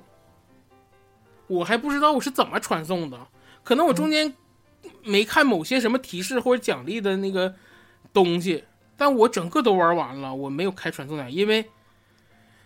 因为这做的那些小游戏依旧的像一代做的那么拉胯。就你知道那些罐头类的小游戏，比如说什么找个小蜘蛛了，什么做个小解谜游戏了那些，我一代我就玩到神烦了，所以二代我都没去玩。可能是那些东西能解锁，但我都通关了。我发现我回去之后就只有一个地方，而且是我后来查了之后我才知道它能转移。就所以说你在做任务时候，你去的大概大部分都是新区，你都是需要一点一点荡过去的。就是玩的非常烦，就每次你都得过那条河，那条河也巨宽。然后我就非常讨厌这一点。再一个就是，也是第二点，就是成也 BOSS 战，败也 BOSS 战。一代里面最喜欢的就是不停的有 BOSS 战，什么一开始的那个那个什么金并啊，到后来的什么邪恶六人组啊，这种非常精彩，一个接一个的。然后这一座呢，一开始第一章的 BOSS 战非常的精彩，完全超过第一座的所有 BOSS 战，就是那个杀人。那个杀人，因为它可以变得非常巨大，而且你需要两个蜘蛛侠之间相互配合去打，整个就是，然后它可能一下把你击飞，你再再飞回去的那个过程，整个运镜啊，那动作张力也都非常的好，就让我对这座，我觉得哇，这座做的太好了，简直超越上一座，我对后面无比的期待。然后这游戏总共二十多章，玩到快二十章的时候才有下一场 BOSS 战，中间的章数。全是小兵，全最后，最后每一章最后落的那一点都不见得是什么打一个中 boss 啊什么之类的，就是让你打一堆杂兵，可能数量多点之类的。中间有几个精彩的地方，比如说它中间有一关是打那个猫女，那关完全就是我感觉就是这个机能展示环节。他那猫女做的很帅，他猫女那面剧情拿了一个杖，那个杖是可以穿梭时空的，就是相当于一个不是是那个漫威的猫女是吧？对对啊，对对对，就蜘蛛侠里面的那个猫女，然后他拿那个杖就相当于是时空宝石，你可以在不停的穿梭。然后因为它这个因为是蜘蛛 PS 五不有一个那个就是读盘速度特别快这个功能吗？然后你可以穿梭在比如说一下到一个冰到一个北极，一下到一个另一个场景，不同的场景在切换，而不是说一个小场景在切换，是做的挺帅。但是直到最后，一直到几乎都是我跟你说都快二十章了，总共就二十几章，中间全没有 BOSS 战。然后这一座的反派，拢共就算三个。你能想象的，你看到的什么杀人、毒液、克莱文，哎，就这仨，没别的了。上一章那里面的 BOSS 出来了，也都是没有打。我以为你把上一座 BOSS 再让我换个方式、换个场景再爽一遍也行，都没有，什么都没有。哦，玩的我真是，我就等下一场 BOSS 战什么时候到，什么时候到。然后我一看，我一到十多章了，我当时都快崩溃了。然后他这一座的 BOSS 战，我也不喜欢。就除了杀人之外，我都不喜欢这一座。它的战斗系统就是更华丽了，连招更多了，但其实没有变化。就你闪躲还是靠蜘蛛感应，它最多加了一个格挡，加了一个必须闪躲的招式，就必须闪的招式。有的是可以格挡的，有的是可以闪的。然后你打 BOSS 的时候，我特别不喜欢的就是你打 BOSS 的时候，你根本不用看 BOSS，你就看你那个蜘蛛反应就行了，而且成功率会高。就等于那个 BOSS 战的时候没有什么激动的，除了第一场那个杀人的时候，整个场景互动啊，不同人之间的互动啊很帅之外，后面的 BOSS 都是一样的，你感觉只是对面的人换了，整个战斗方式一模一样。他就是那几招，他出出那个除了红的之外的，你就你就闪躲或者格挡都可以，就格挡就行。然后你出那个你就闪躲，你根本不用看对面是。无论是毒液呀，还是克莱文呢，还甚至是什么出一个死火龙、熊火龙，你不管它对面是啥，你只要根据那个提示躲就行，就是非常的对，就非常的一致统治化。然后再一个就是这一座这个游戏宣传的重头毒液，我只能说毒液，你第一次穿的时候你感觉特别好玩，这毒液特别暴力、特别帅什么的，但你玩到最后你发现它就是一个新套装。因为出招逻辑什么的都是一样的，什么轻击、重击、闪躲都是几乎都是一样的。就你打来打去，你就感觉就换了张皮，就感觉你一开始新鲜劲儿过了之后，这非常容易新鲜劲儿过。就毒液你用了不用说，就是我说一张可能有点过分了，但两张、三张的时候你就觉得哦，还是蜘蛛侠，就是两个蜘蛛侠变成三个蜘蛛侠了，可能。就这种，就大家招都是差不多的，你就是画面绚丽一点什么的，画面变了点，然后就瞅着攻击力挺高了，然后就没别的了。然后再一个，我说换皮这件事儿，这一座我非常讨厌，就是套装。大家知道上一座的套装，每一个套装都有一个，就是一个独立的，就是不同的大招吗？就是比如说有个特殊技能，就相当于一个特殊技，比如说那个钢铁蜘蛛侠那个是有一个，它后面能伸出那些爪子吗？它是有一个攻击的，然后不同的套装都有不同的特性。这一座不知道为什么删掉了，就是套装就是换皮，让你的招式自己去升级就行了。有是技能树你就自己去升级，就是换皮而已，换皮换色儿换外观，变成个纸娃娃系统。然后这个套装里还有两个我非常喜欢的外观，但是这两套衣服没法用，就是平行宇宙里面的那两件，就是那个那个动画片大家知道不？我超级喜欢，也是这两年索尼出的电影里面啊，主流的商业电影里唯一好看的。重点那两个套装是挺帅，但是大家都知道那个动画片，大家很多人不愿意看，因为它那个有那叫什么叫插帧技术，就是如果你对那个帧数比较敏感的时候，它就看着有点卡的那种感觉吗？这俩套装也做出来这种效果。你想想，就是你在一个什么？周围都是一个什么是一六十帧往上，甚至到一百二十帧的时候，然后你那人是在那动作里一卡一卡的，就你看动画片的时候，你感觉有一些地方挺帅，但你玩游戏的时候，这两年套装就根本用不了，就你可能玩多了你就吐了这种感觉。再说一个吐槽，就我最不喜欢的一点，就是这一座的 MG，就是那个蜘蛛女主，蜘蛛侠女主，上一代的女主广受好评，因为她就出现那两关潜行做的非常有意思，因为是不同的玩法，而且做的挺好玩的。就是这一座，这个制作组知道非常知道他那两张颇受好评，重点是他太知道那两张受好评了，他用了最蠢的方法，就是给 MG 加戏份。就多加了好多潜行，多加了潜行吧，我也无所谓。他甚至给 MG 安就加了攻击方法，加了攻击方法也不是问题。重点是他这个攻击方法非常的强。我跟你说，这一座可能我选的是我选的只是普通难度，就是正常难度。蜘蛛侠干掉一个敌人，尤其后期的那些敌人，就比较狂暴的敌人的时候。你少说也得连招打个三四套往上吧，这种就噼里啪啦，可能打一个小怪，你得打个半分钟之类的。MG 一枪一个，就上去躲到人身后，啪一下就死了。你被敌人发现了，你都可以就是上上一座你被发现了就结束了。这一座你躲着点跟他硬刚都没问题，因为两枪就带走一个小朋友啊。嗯，就重点是那个，然后那个。就是那种设计的割裂感，对。然后大家都说嘛，MG 是这里最强的。重点是啊，剧情上也有个特别好玩的点，就是 MG 的那个武器为什么那么强？是 Peter 给他做的，给他做了一把枪。嗯。但是我当时心想，大哥，你 Peter 你自己能不能也配一把？这就是增加那种讽刺的效果，就是那种反讽似的，就是你给自己女朋友都整成无敌了，然后自己跟傻子似的。嗯。重点是大哥，你，哎，你你知道 MG 做的好，你也不用这样吗？就做了好几张，甚至最后啊，最后的剧情里面，咱不是这次是双男双主角吗？最后变成三主角，MG 自己有单条的一张，就是最后那一张还是两张，它有一条单独的线，就那条线不比那俩蜘蛛侠少，唯一那条线比较短的原因，就是因为打怪太快了。哎，我就觉得这个。这干嘛呀？这个失眠组，就这一座整个玩下来，我玩完一周末，我就马上就不玩了，就把盘卖掉了。我我之前说，我之前说这一座我是挺期待，但是我期待值不敢那么高的原因是什么？就是我玩完一代的时候，大家知道中间有一个 DLC，就是迈尔斯的那一座，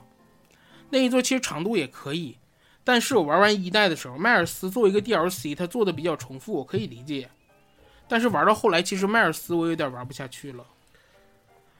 我就怕这一座做成一个大型的迈 DLC，没想到它真就做成一个大型 DLC，而且做的一点，在我看来，除了画面的进化、动作华丽度的进化，在我看来，其他都是一模一样的，无论是收集、战斗方式、动作系统，什么都是一样的，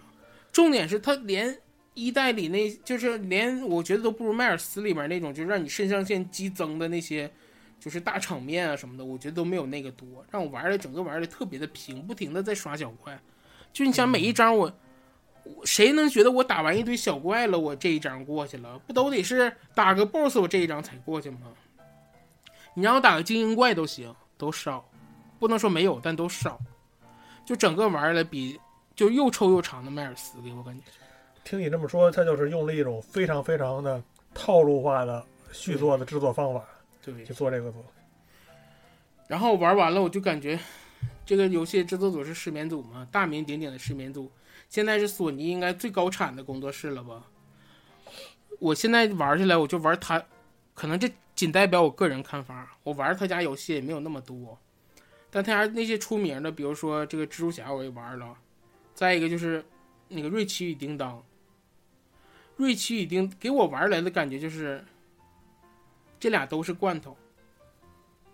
然后那个都是一个画面，都是就是瑞奇叮当之前的那个，我不知道大家没玩过 PS 五的那一座，我有点忘了叫什么名了。那一座就是外皮特别的特别的次时代，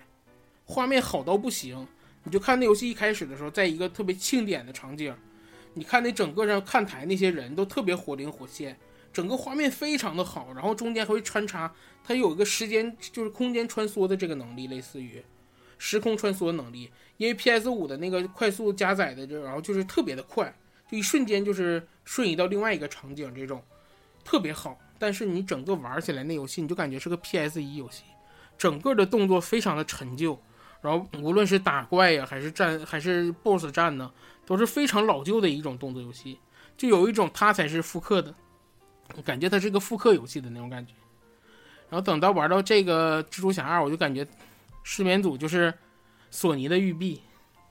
就是一个无敌大罐头，没啥新内容。然后无论是是那以往的那些罐头元素，那些收集元素也没有变，也没有变得更好玩。这一座里，你像我跟你说几个游戏啊，找蜘蛛的也在，甚至这次给你加了个好玩的游戏哦，就是在一个场景内限时找东西。比如说，他藏了三，他藏了五样东西，你限时找，但是他这东西是固定的，就你多找几遍都能找着，只要你就没有需要你动脑，没有挑战你的东西，就是我告诉你这就是收集的，你就去找，就去收集就完事儿了。然后比如说上一座里面那些什么小解谜啊、小谜题啊，都是几乎换汤不换药，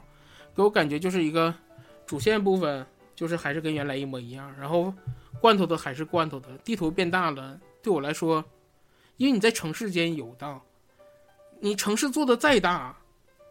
你要素没有变多，你还是在城市之间荡。我只是换了，原来是十个楼，现在变成二十个楼，那有什么区别吗？在我看来一点区别都没有，所以说没有什么新鲜感。你地图变再大了，我就知道哦，你中间加了条河，然后我我游荡的时间变长了，就仅此而已。就整个玩儿来，感觉就是一个，我现在几乎在我心里，失眠族已经跟育碧划等号了。其实育碧可能这两年我没玩过，可能刺客信条评价都比都比之前的好了。而这个做下来，我完全就感觉就是大型 DLC。也听了听刘辉拒绝说这么多，我感觉刘辉拒绝不是恨这个游戏，刘辉拒绝是太爱这个游戏了，所以才说那么多乱七八糟的。是啊，我就是说我是个蜘蛛侠粉丝，然后一代我也喜欢，不能叫双料粉丝吧，至少也是一个从里喜欢到外的嘛。然后二代就真的让我太失望。好，下一个就说是我今年刚才我说的戴夫是我今年最喜欢的两个独立游戏，但这个游戏在我心目中比戴夫高一头。嗯，因为这个游戏戴夫是个四百斤的胖子是吧？缝戴，哎好，那那倒不至于。那个戴夫是个缝合怪嘛，你都是熟悉的玩法，然后他只是缝的非常好，让你非常开心，高级裁缝。而这个是在我看来是一种。非常，我不能说它新，但是是我这几年很少玩到，或者是我很少碰到的一个一种游戏类型，就是这游戏就是大家应该可能知道人不太多，叫卡库，这也是今年提名了各种福利。说说它的拼音，就应该很多人都知道嗯，C O C O O N，就是也翻译成中文叫简，叫什么的都有。这也是各种提名，最后也没得，让我很失望。然后这个游戏吧，我这么说大家可能。觉得是个全新作，但是这个游戏的那个主创非常的出名，叫杰普卡尔森。哎，我说这个名大家可能也还不知道，我也不知道，我也是后来后来才知道这个游戏这个人是谁呢？是 Limbo 和 Inside 的主创。嗯，这个够出名了吧？然后这个游戏也一，然后你一玩你就发现哦，这个游戏就是这个人做的，因为这个游戏跟那个原来操作是一样，操作非常的简单。就也是十字键加一个钮，对，就总共五个钮，就游戏交互完成然后你看那个画面风格也是跟那一样，就是画面风格非常的独特，但你又感觉非常的高级，给你整就是简约而不简单的那种感觉。就整个画面不论色彩啊什么都非常，但它不是原来的那种，就是像 Limbo 和 Inside 那种，就是非常昏暗的。它这个画面还也不能说鲜光亮吧，但至少色彩比较多。然后那个整个的美术风格也很强，但这一次不是那种就是横版闯关的了，它是一个就是上帝视角三 D 解谜游戏。嗯，然后这个游戏牛就牛在它解谜上，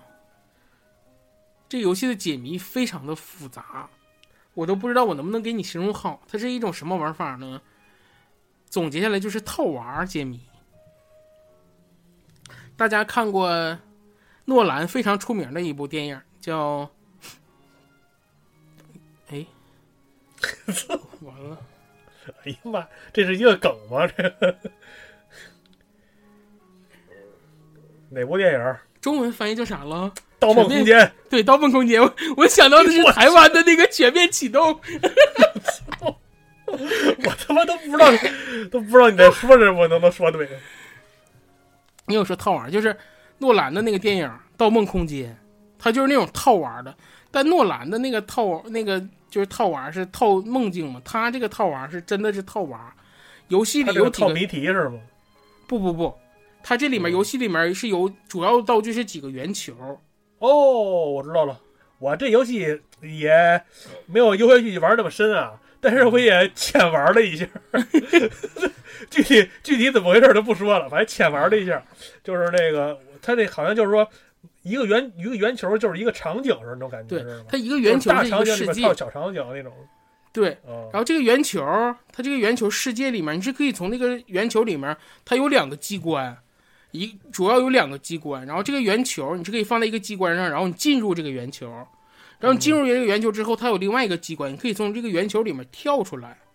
嗯，重点是它不止一个圆球，既然叫套娃，就得有好几个圆球。它这个圆球是怎么套的呢？你从一个圆球里可以进可以出吗？你可以带着另外一个圆球进到另外一个圆球里。嗯，然后你进到那个是 A，就是从从拿着 B 球进到 A 球的世界里，然后你在 A 球的世界里，你还能找到一个装置，再进到 B 球的世界里。你甚至可以拿好几个球进到，就是你从拿着 B 拿着 B C D 进到 A，你再从 B 拿着 C D 进到 B，然后你再拿着 C 进到 B，你可以来回套。那不就是那陈凯歌那个电影吗？圆环套圆环那个啊，是。然后它这个解谜就在这个中间，然后这这几个世界你玩到后来，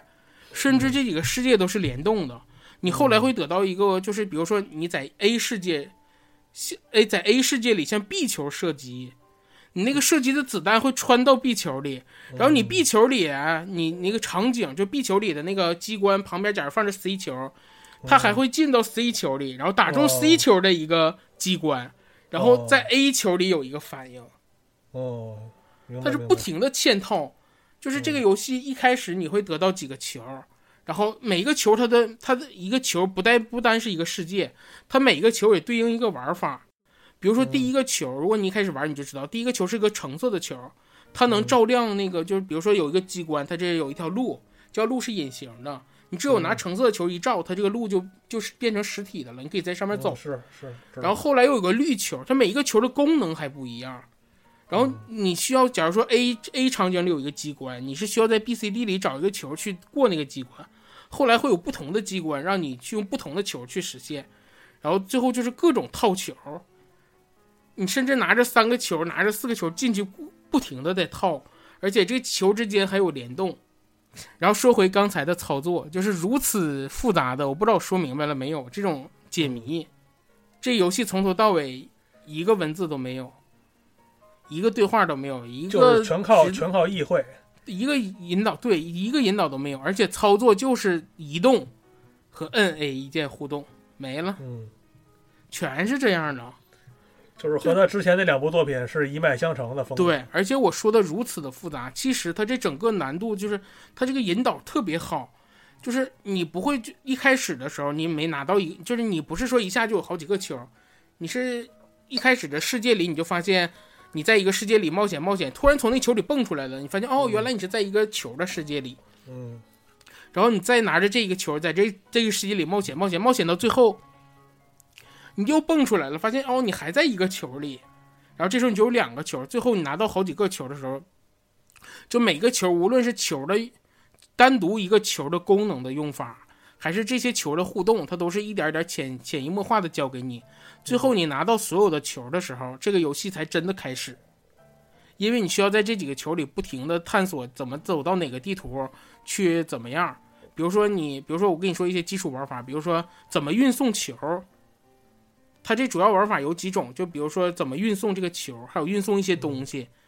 你怎么在这个球之间互动，然后把这个球运到地方，你从这个球里能拖出来，然后拿到另外一个球去触动那个这个球才有的功能的机关，都是这样的玩法。就是到最后已经非常的复杂了。其实最后的套娃大家是需要好好想想，因为它是因为你可以 A B C D 球，你可以随便进，可以随便出，可以带几个都行这种。然后它那个带球当然会有很多提示了，比如说你那个球里假如有另外两个球，它会在你手里攥着那个球里有那种亮其他颜色的亮光这种。嗯，但是就是如此复杂的操作，如此复杂系统，它就用最简单的操作，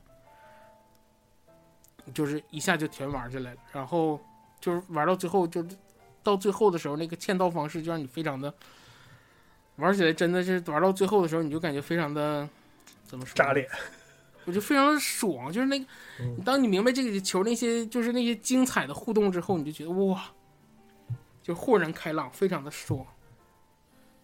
而且整个谜题都是那种浑然天成的感觉，对它整个就是我跟你说，就一点提示也没有，然后操作都是最简单的操作，就一个 FC 手柄就解决了的那种。然后这一座的剧情啊，也是这种就是 Limbo 还有剧情 Inside 啊的风格，有，哦，然后那个就是剧情虽然你看的不太懂，但是你又觉得很深奥、很神秘，就是一种不明觉厉的感觉。就是我也不知道它是怎么回事，但是我感觉挺厉害。对，就是这种感觉。然后你可以上网去查一些，比如它这剧情其实没有像那个 Limbo Inside 藏的那么深，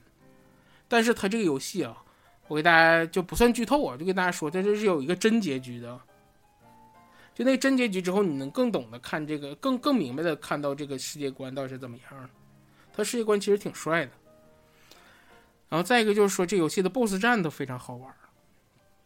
然后他那个 BOSS 战就每一个都对应一种能力嘛，他那玩法啊就是挺特别的。我就不跟大家剧透这些球的什么东西，我因为这游戏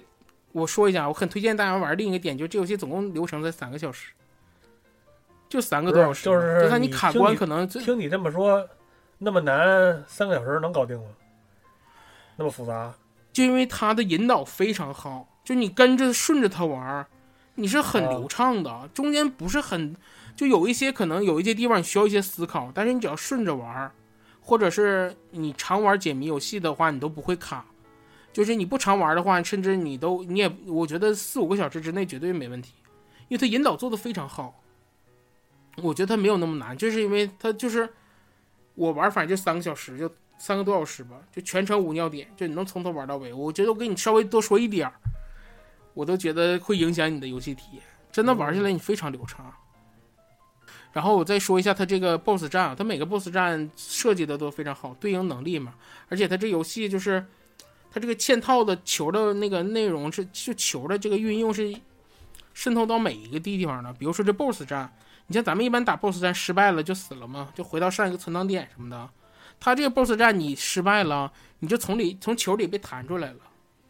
嗯，然后你再回到球里再去挑战，就这种小细节做的都非常好。就整个世界观是虽然说短，而且特别，但世界观是非常成熟的。游戏里没有失败什么的，就只要你死了，你就从球里弹出来，就是做的非常有意思。我觉得这游戏就是非常短，但是做的非常成熟。我听你这么我说，这意思就是和戴夫就是完全另外一种制作游戏的思路。对，就完全两种爽感。刚才刚才我不说了吗？戴夫就是横向的把这些东西都结合特别好，然后这个游戏就是纵向深挖一个点。对，对，就挖的特别深，也不算特别深吧，但是就一种非常就是特别就是也不能挖得特别漂亮呗。对，它不见得前无古人，但至少是这两年很少见的一很新鲜的一种解谜玩法，而且就是操作也简单，然后流程也短，然后玩起来非常的有意思。这个很多，这个解谜理念新颖，而且它这个展现的形式也是非常的独特。对，而且它那些球之间的运用会让你有一种非常，就是让你很惊喜，或者让你觉得那种觉得啊还能这么玩，原来还可以这样的那种感觉，特别的多。反正我是一个特别喜欢玩解谜的游戏，所以这就是我年度最佳游戏了，最佳独立游戏。哎呦，行，那这么说了这么多，就是优惠句句这个可以给大家值得聊的这些游戏是吧？嗯，除了游戏还有什么别的？我这不多才多艺吗？你不？那就是每年就是那个就是什么新年节目的那个惯例了，给大家推荐一本新漫画。说它新嘛，哦其实也连载了几年了，但是我觉得这个因为它没有动画化，你像今年比较火的那些有动画的什么的，我就不给大家介绍了，应该大家都能看到。我给大家推荐一部就是漫画，没有动画化的，但是大家也都知道，我看漫画的风格就是 热血笨蛋风，就是很盯着周刊 Jump 上站 Jump 上面撸，然后就看他的新连载。这一部是我唯一认为在，这一个是我非常最近就新漫画里没有动画画里我非常喜欢的，叫版本日常。版本也叫日常，对，版本就是那个版本我最牛的版本，日常就是那个日常，它也叫版本 Days。嗯，就是版本同志的日常生活。对，这个剧情嘛不复杂，一句话概括就是安西教练版的极速追杀。我操怎么又是三百斤的胖子？没办法，就是可能就是有一种照镜子，就有一种那个天然的那个，不是他那个安西教练的极速追杀，那就是他是一个什么杀手，就每天日常就是对就是就是杀人。你听我说啊，为什么我说他是极速追杀？我一点儿没夸张，极速追杀大家都看过吧？就是那个、那个、那个基努里维斯演的那个。而我给你说一下这一座剧情啊，你不要，我没有形容极速追杀，我形容的是版本日常，讲的这个什么故事呢？主角曾经是一个排名第一的杀手，嗯，突然有一天遇到了心爱的女孩，一个普通的小女孩，让他产生了烦心，烦就是烦人的那种心。哦，然后他就决定隐退，做一个普通人。然后呢？然后还养条狗。你怎不是你怎么一个杀手集团？他在一个最大的就是日本最大的杀手集团里叫杀手联盟。杀手联盟怎么能让你随便进随便出呢？你金盆洗手怎么可能？派人杀了他。我再说一遍啊，我介绍的是 版本 days，不是极速追杀。为什么说是安安西教练版呢？因为主角哎就是一个少说三百斤的胖子，原来是个玉树临风的杀手，退休然后结婚之后开了家便在小城里开了家便利店，由于天天最喜欢吃的就是泡面，吃多了变成了个三百斤的胖子。然后不是，我能猜猜后续剧情吗？后续剧情就是这个杀手集团把他老婆给打死了。哎，没有这个剧情，它不是一个严肃向的，是一个搞笑番，嗯就是也不能叫搞搞笑战斗番，就是不停的有人来刺杀他，但是他哦老婆也没有什么，都没有那些狗血的，比如说什么抓老，抓老婆也有吧，但是很少。就是说杀手集团的不停来追杀他，然后给他哦列一个特别高的悬赏金，因为他他是传说中的杀手，就那你看他多传说级的，就每个人都认识。甚至一些新的杀手都视为他为偶像啊之类的，这种就是传说中的那个人。就是杀手界的宫本茂呗。对我再强调一下，我说的是版本日常，不是极速追杀。然后那个就是写他的日常，然后主角就是一个大胖子，然后但是虽然说人胖了，但是作为第一，瘦死的骆驼比马大，依旧是非常优优秀的杀手哦然后就是还那个洪金宝。啊。对，就是这种感觉，比洪金宝还厉害。嗯然后剧情就是真的很老套。我说了这些，刚才我说的这些设定和剧情，后续也没有翻出更多的东西了，就是不停的 在就有杀手来追杀他。就是三百六十五天，天天就这这对。然后他说，哎呀，有一个给给他设定了一个特别高的一个赏金，他就想我怎么把这个赏金撤掉，过自己平凡的生活，就是这种。然后后来又来了一些什么伙伴呢？然后这个杀手集团里又有什么什么什么十大杀手啊，或者特殊机构啊，又有什么另外敌对方啊过来，就大家一起乱战了。就是这种老套剧情。为什么说这些我很推荐给大家呢？剧情虽然老套，但是搞笑的部分是很搞笑的。再一个就是很难得的，这一个漫画的动作戏画的非常好。哦，这两年我说战周刊 Jump，我说这个是我唯一推荐的，是因为我为什么推荐了一个如此老套的剧情？大家听着可能觉得没什么意思，但现在的人气是很高的，嗯就因为这两年 Jump 上的新作品好看的非常少。你像比较出名的《鬼灭之刃》《咒术回战》这两个漫画，嗯如果你看的是动画版，你不会觉得。你像我是看漫画的，这两个都有一个问题，就是打戏的时候那个分镜不知所云。《鬼灭之刃》我当初给大家推荐过，我就说过，它那里面的战斗戏，甚至两个招之间那个分镜，你都整不明白它是怎么，就中间是怎么连接的，你都看不出来。后来为什么动画化之后才火？《咒术回战》也有这个问题，为什么动画化之后才火？我就说这俩漫画都得给动画制作组磕一个，就是他把那些动画动作的元素全还原到了，体现了这个嗯就是更高一、就是更高的、更好的方式作者本身就不会画分镜呗。对他那个动作细化特别水，就那个鬼灭之刃》真的，我看到最后，我有些不看动画，我都不知道他那招是怎么出的。是我后来我才知道，哦，原来他那招那个呼吸是什么旋转又怎么地的，那漫画里根本看不出来。不是那那鬼灭之刃本身那招儿特别虚嘛，就各种各样破招儿的。不是是虚，但是漫画里你都不知道他是，假如说他突然跳起来，然后然后下一刀就把那人砍了，中间是怎么什么旋转跳跃的，你都不知道，动画都给你做出来了，哎，就这种感觉。而这一个动动作戏是非常好看的，据说这个作者我我不太确定这是不是，他说作者好像是个就是比较喜欢那种功夫和武打戏，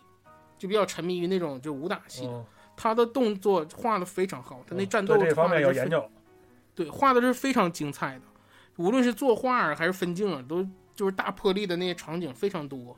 就整个打戏你看完了是非常爽，所以我非常期待这一部动画化，但这一部还没宣布动画化，但是看到现在在 Jump 上的人气是绝对会动画化的，所以我是非常推荐大家去看这个漫画，这是我这两年在 Jump 上看的，应该是算数一数二喜欢的一个了。就正在连载的没有动画化的漫画里，现在站不上的那些主力连载，除了海贼王还有啥？现在最火的一个是海贼王，一个是彻底凉的了某英雄学院，哦，好吧，还连载呢啊。连载人气可高了，在美国老受欢迎了。我跟你说那个漫画啊，我跟你说那个漫画有多烂啊，因为我是追着漫画看的，他那个出那个事儿的也是漫画出的事儿吗？嗯，他动画那个那个时候，他那个刚好是动画那一季完结的时候，那一季的动画已经被大家骂的很很，就是很惨了，说他这个剧情做的不好。但是你要问任何一个漫画党，你都知道那是最好，那是后面跟后面比最好的一章了。他后面的漫画，我就跟你说，就算他没出事儿，他要一直出了也得被人骂上天。他后面的剧情稀烂，就站不上现现在的作品都有这个问题。就全是最俗的套路。嗯，就是无论是我刚才说的这个英雄学院，再火的就是咒术回战，也是老套都不行，最近被骂上天。然后火的还有你像那个，再就是这个版本 days，就是版本日常也比较火。你像之前那个还有什么不死不灭呀、什么前一阵刚连完结人气高的刚出动画版的那个物理魔法使马修啊，就是都是最老套的剧情。那个马修，我跟你说两句你就知道他多老套。在一个全是魔法使的世界里，主角一点魔法不会。什么咒术回战也是，什么在一个都是咒术师的里面，主角不会咒术。黑色五叶草也是，也是特别火的，虽然移到别的杂志了，因为作者身体原因。全是魔法的世界里，主角不会魔法。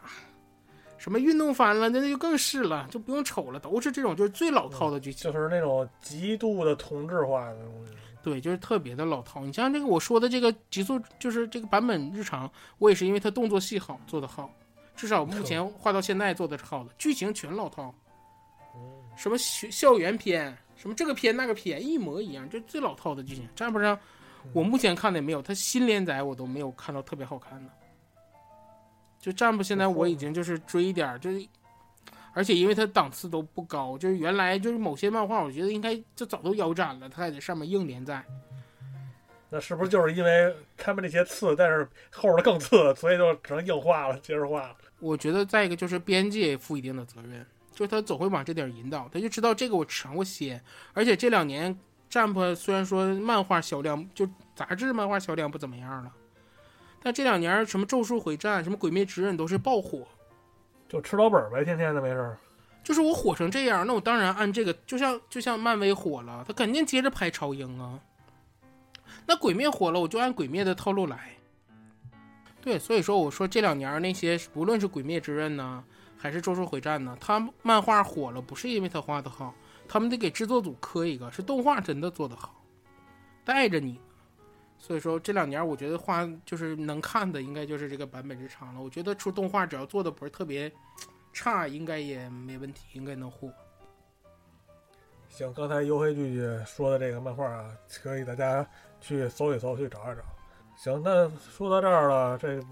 以往这个传统的这些内容都说差不多了。优黑剧剧听说去年还参加了一个特别隆重的一个某神秘公司举办的这个一个一个活动，是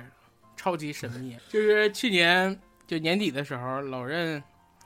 非常出名的展会 Nintendo Live 第一次来到了，就是去香港办了一个，然后我正好那段时间有时间，然后就去参加了一下。我去的是第一天，您什么时候没时间啊？你哎呦忙啊！没你说净发烧了吗？就咳嗽。是。然后给大家说一下这个活动，就是抱着朝圣的心去的。然后我们是菜园子集体活动，就是我跟波特跟主任一起去的，我们几个凑，因为波特就广州人嘛，然后正好那时候主任那两天想去迪士尼玩儿，然后就顺便主任那才是三百六十五天，天天的没事儿干，那确实是啊，真没。那真是神仙呐！我跟你说，你问他永远不在家，然后就这种感觉。然后我们去参加，家。啊，我就跟大家说，首先是预约这件事儿，因为它是个预约制的，然后他是约了两次，就是那个他就是开始之前有两次在网上预约，然后在一个叫什么 Klook 的网站上，一个从来没用过的一个，就是以香港那边为主的一个，就是活动活动购票的类似于那种软件，嗯然后上面抢，然后是分好几个时间段，然后抢，呃，我们三个就是因为要去嘛，就一起抢，超级难抢。那不也抢着了吗？我我跟你说怎么抢着的，波特抢着了一两张，就是他因为是周六周天两天活动，他抢到了两张都是什么呢？他抢到了一个周六十，他入场时间是十点、十一点这种往后一个一小时一个小时排的。他抢到了好像是十一点的一场和第二天的一场，但是他只抢到了一个人的，他那一个一次预约可以约最多可以就是带再带一个人。然后主任抢到的呢是周天儿的一个两个人的，就等于我们三个人都可以去了。但是我们想周六就第一天嘛，因为赶早嘛，周六第一天去。后来主任也是 神通广大，最后他在小某书上找到了另外一个人，他抢到的是周六的票。哦，这个这个宣传的时候说是有马里奥赛车和喷喷的那个喷射战士的比赛，就是就是那个就香港会场的比赛。第一天周六是马车，周天儿是喷喷。那个人是主动要求换，因为他是喷喷的粉丝，嗯，他抢到是周六的，他想去周天儿的。然后我们才啊，对，波特抢到的是周天儿、周六的一个两个时间段，好像十点和十一点。然后主任抢到的是十一点。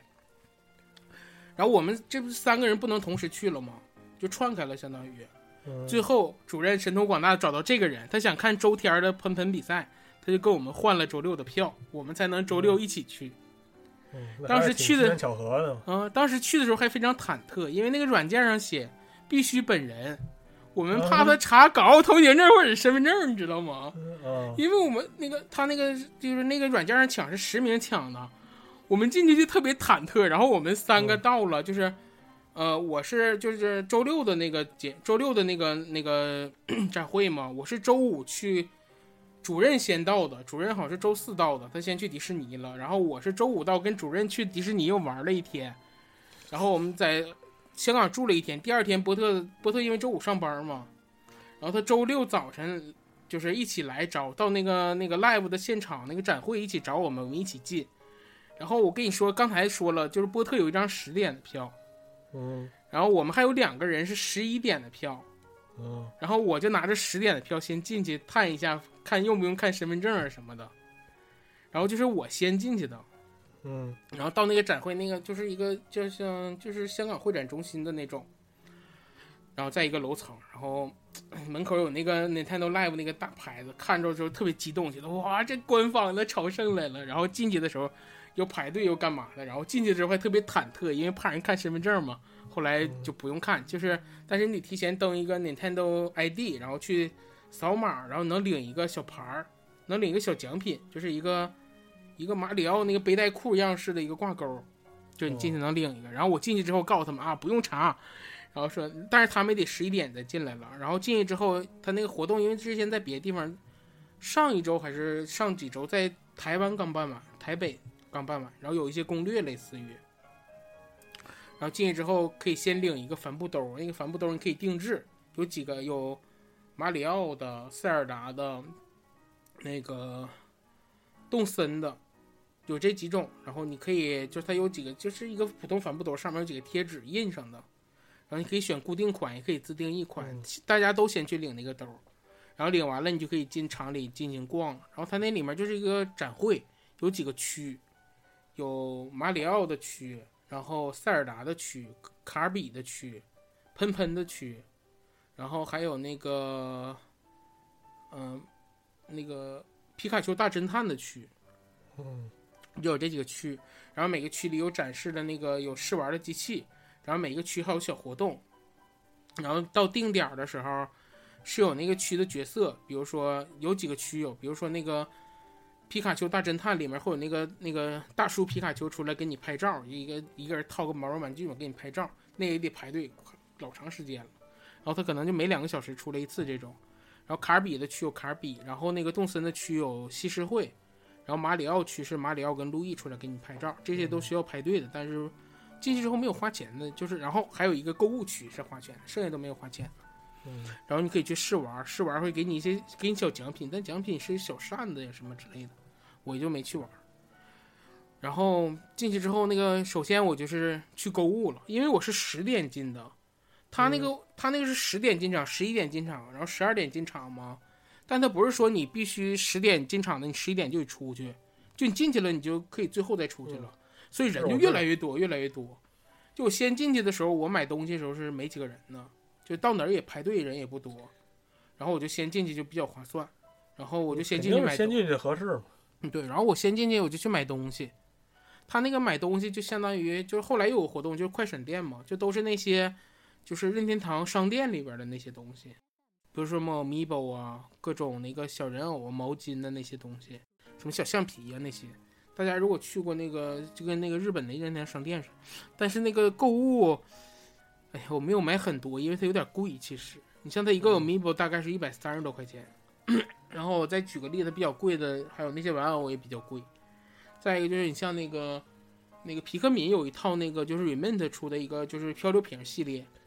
嗯那个我。对，那个我买了，因为我是在国在淘宝上订的，在某宝上订的，就是大概两百多一套，那儿好像卖到三百多，快四百，我记着，其实是很贵的，就是就是就是从港币换成人民币是这个价格，其实一百三十多一个 Amiibo 也挺贵的，然后我没有买很多，然后买了几样，就给朋友带的，什么都买完我就出去了。它里面商品样不是很多，当然不可能有像商店了，或者是之后开快闪店那么多了。样不是很多，就主要就是这几个展出的 IP 的那些相关的周边。然后我们这时候出去，然后就去拍一些什么拍照之类的。然后有一个体验我不太好，我跟波特都去拍，因为我俩比较喜欢塞尔达。塞尔达排队有两种，就是他进去之后会给你两张快速通道券，就这两张券儿你可以就你自愿用在哪个区都可以。这种大家应该看过展的应该都懂。然后那排队的那个，你像那个。塞尔达那个是没有照相的，但是它是有两个牌，一个就是你可以进去试玩儿，那个王国之泪，然后还可以看一些什么雕像啊什么的，然后再一个就是挑战，就是挑战，它是三个那个三个迷宫，然后十分钟之内你只要挑战成功两个，你就可以获得一个那个，好像是个护照夹，什么勇者的那个护照夹，那个排队巨长时间，我进去的时候，因为我不是第一个去排队的，等我再去排队的时候，已经是大概。得排将近两个小时，一个多小时。等波特再去排的时候，就已经大概是他排了好像得两个半小时以上。然后那个挑战非常的难，我一个迷宫也没过去。他那个迷宫是哪个迷宫呢？就是王国之泪的那个，就是把装备全卸了，然后去打怪的一个迷宫。哦但是其实后来其实网上是有教程的，比如说你去搜这个迷宫有速通的教程。如果你不知道的是，反正我我在我玩的那一段和我后来的看着，我看他一个也没送出去，就大家都没挑战成功。就是大家就那个体验就不太好，就是你排了非常超级长，而且我那个我那个排队还是拿着那个快速券的，嗯就旁边普通的那个，可能我感觉我那个时候就得排到两个多小时，然后进去，然后他。然后他中间其实也没有改规则，没有说把时间变快一点或者挑战变简单一点，他都没有变，就一直让大家。然后他那个也没人还是通，挺还是挺死板的是吧？对，挺死板的。就不太就不像你说你像国内的，可能他就看这种情况，他就会临时做一些改动啊什么的。对，他后来也改了一点，但是也没有影响。波特那时候已经改了，但是排队依旧就是更长时间。然后后来我再逛了一些，拍了一些照片，它里面会有一些什么小雕像啊什么那些，拍完了，它内容其实不是很多。你像我说的，它就这几个区，然后又去，你像主任后来就疯狂的去拍那些拍照，什么跟卡尔比拍，跟汽车会拍什么。听这么半天，好像也叫拍拍照了。嗯，对。然后最后他那个还有个那个，他有那个原来的比赛区，但后来临时取消了。我操！就是。就是他那个取消是说，就是意思他这个不在这儿比了，直接就是让人去日本的那个，因为他们这是在先在地区比嘛，比如说台北比一个，什么香港比一个，就优胜者去日本统一再参加这个比赛，就是东京的那次，就是东京那次大家都知道已经取消了，那个就是因为一些一些受到了威胁的原因取消了，就去那儿比了改成，然后其实他还是有那个直播的那个就是马车比赛的，但就是这种友谊赛的性质了。但那个马车比赛，咱我们是参加不了的，因为他那个马车比赛，就你进场是只要你预约了就可以进，但马车比赛你要报名，你必须是香港本地人，就是你得有那个香港身份证，你才能 ID，你才能去参加。但是他那个参加比赛就有普通人，然后也有那个邀请来的那些就是报名的那些比较专业的玩的，就看后来我也逛累了，你也知道就是两百斤的扁平足走路是很费劲的。然后我就去坐那儿看比赛了，正好歇一歇。他的比赛看了，后来还挺有意思，挺精彩。马车比赛嘛，大家都懂，就是跌宕起伏也比较多。后来我们就逛了，嗯，我想想，也逛了挺长时间，逛到下午两点多吧。这些车展会也特别多的一些谷子烂糟的，可以去去去发一下什么的都可以领。整体玩下来，感觉这个展会的内容不是很丰富，但是作为认屯嘛。拜这带着信仰去的嘛，觉得参加一个还是挺有意思的，对，感受一下那个气场。对，但是啊，我我我推荐大家尽量去，虽然说那个东京的那个没办成，就也不是说怎么地吧，大家尽量去这种就是东京那种。你像东京的那个展会，它后来就是虽然没办成，但是它那公布的信息里面，比如说有马车和那个喷喷的决赛呀，然后那时候还说会展出一些新的，比如说什么那个。就是王国之泪的那个新的那个，就是它原来不有一个一等一比一的林克雕像吗？嗯，东京那是又有一个加农和一个塞尔达的雕像都会首次展出，然后他还会卖一些，就是展会限定商品，那个比如说印着那个 Nintendo 什么 Live Tokyo 的那个就是衣服什么的那种，就是有限定的。这是东像像那个香港这没有，香港最多就是有一个手链，就比如说赠的小钥匙链上面。可能写个 Nintendo Live Hong Kong 这种，嗯，就可能这个还是，而且它这个确实还是在日本本土办的是比较有含金量的。对，活动比较多，而且你像之前它还有那个，就是后来咱们过年的时候改成线上了嘛，它会有那个塞尔达和那个喷喷的那个演唱就演奏会，一个是演奏，一个是演奏会，一个是演唱会，这种都会有活动特别多。香港这个活动就比较少，然后。场地也不算大，然后可玩的东西也不多，都是一些试玩，给一些什么小扇子、小片、小纸片这种。就是能够玩的东西，但是也因为这个排队这个体验，所以就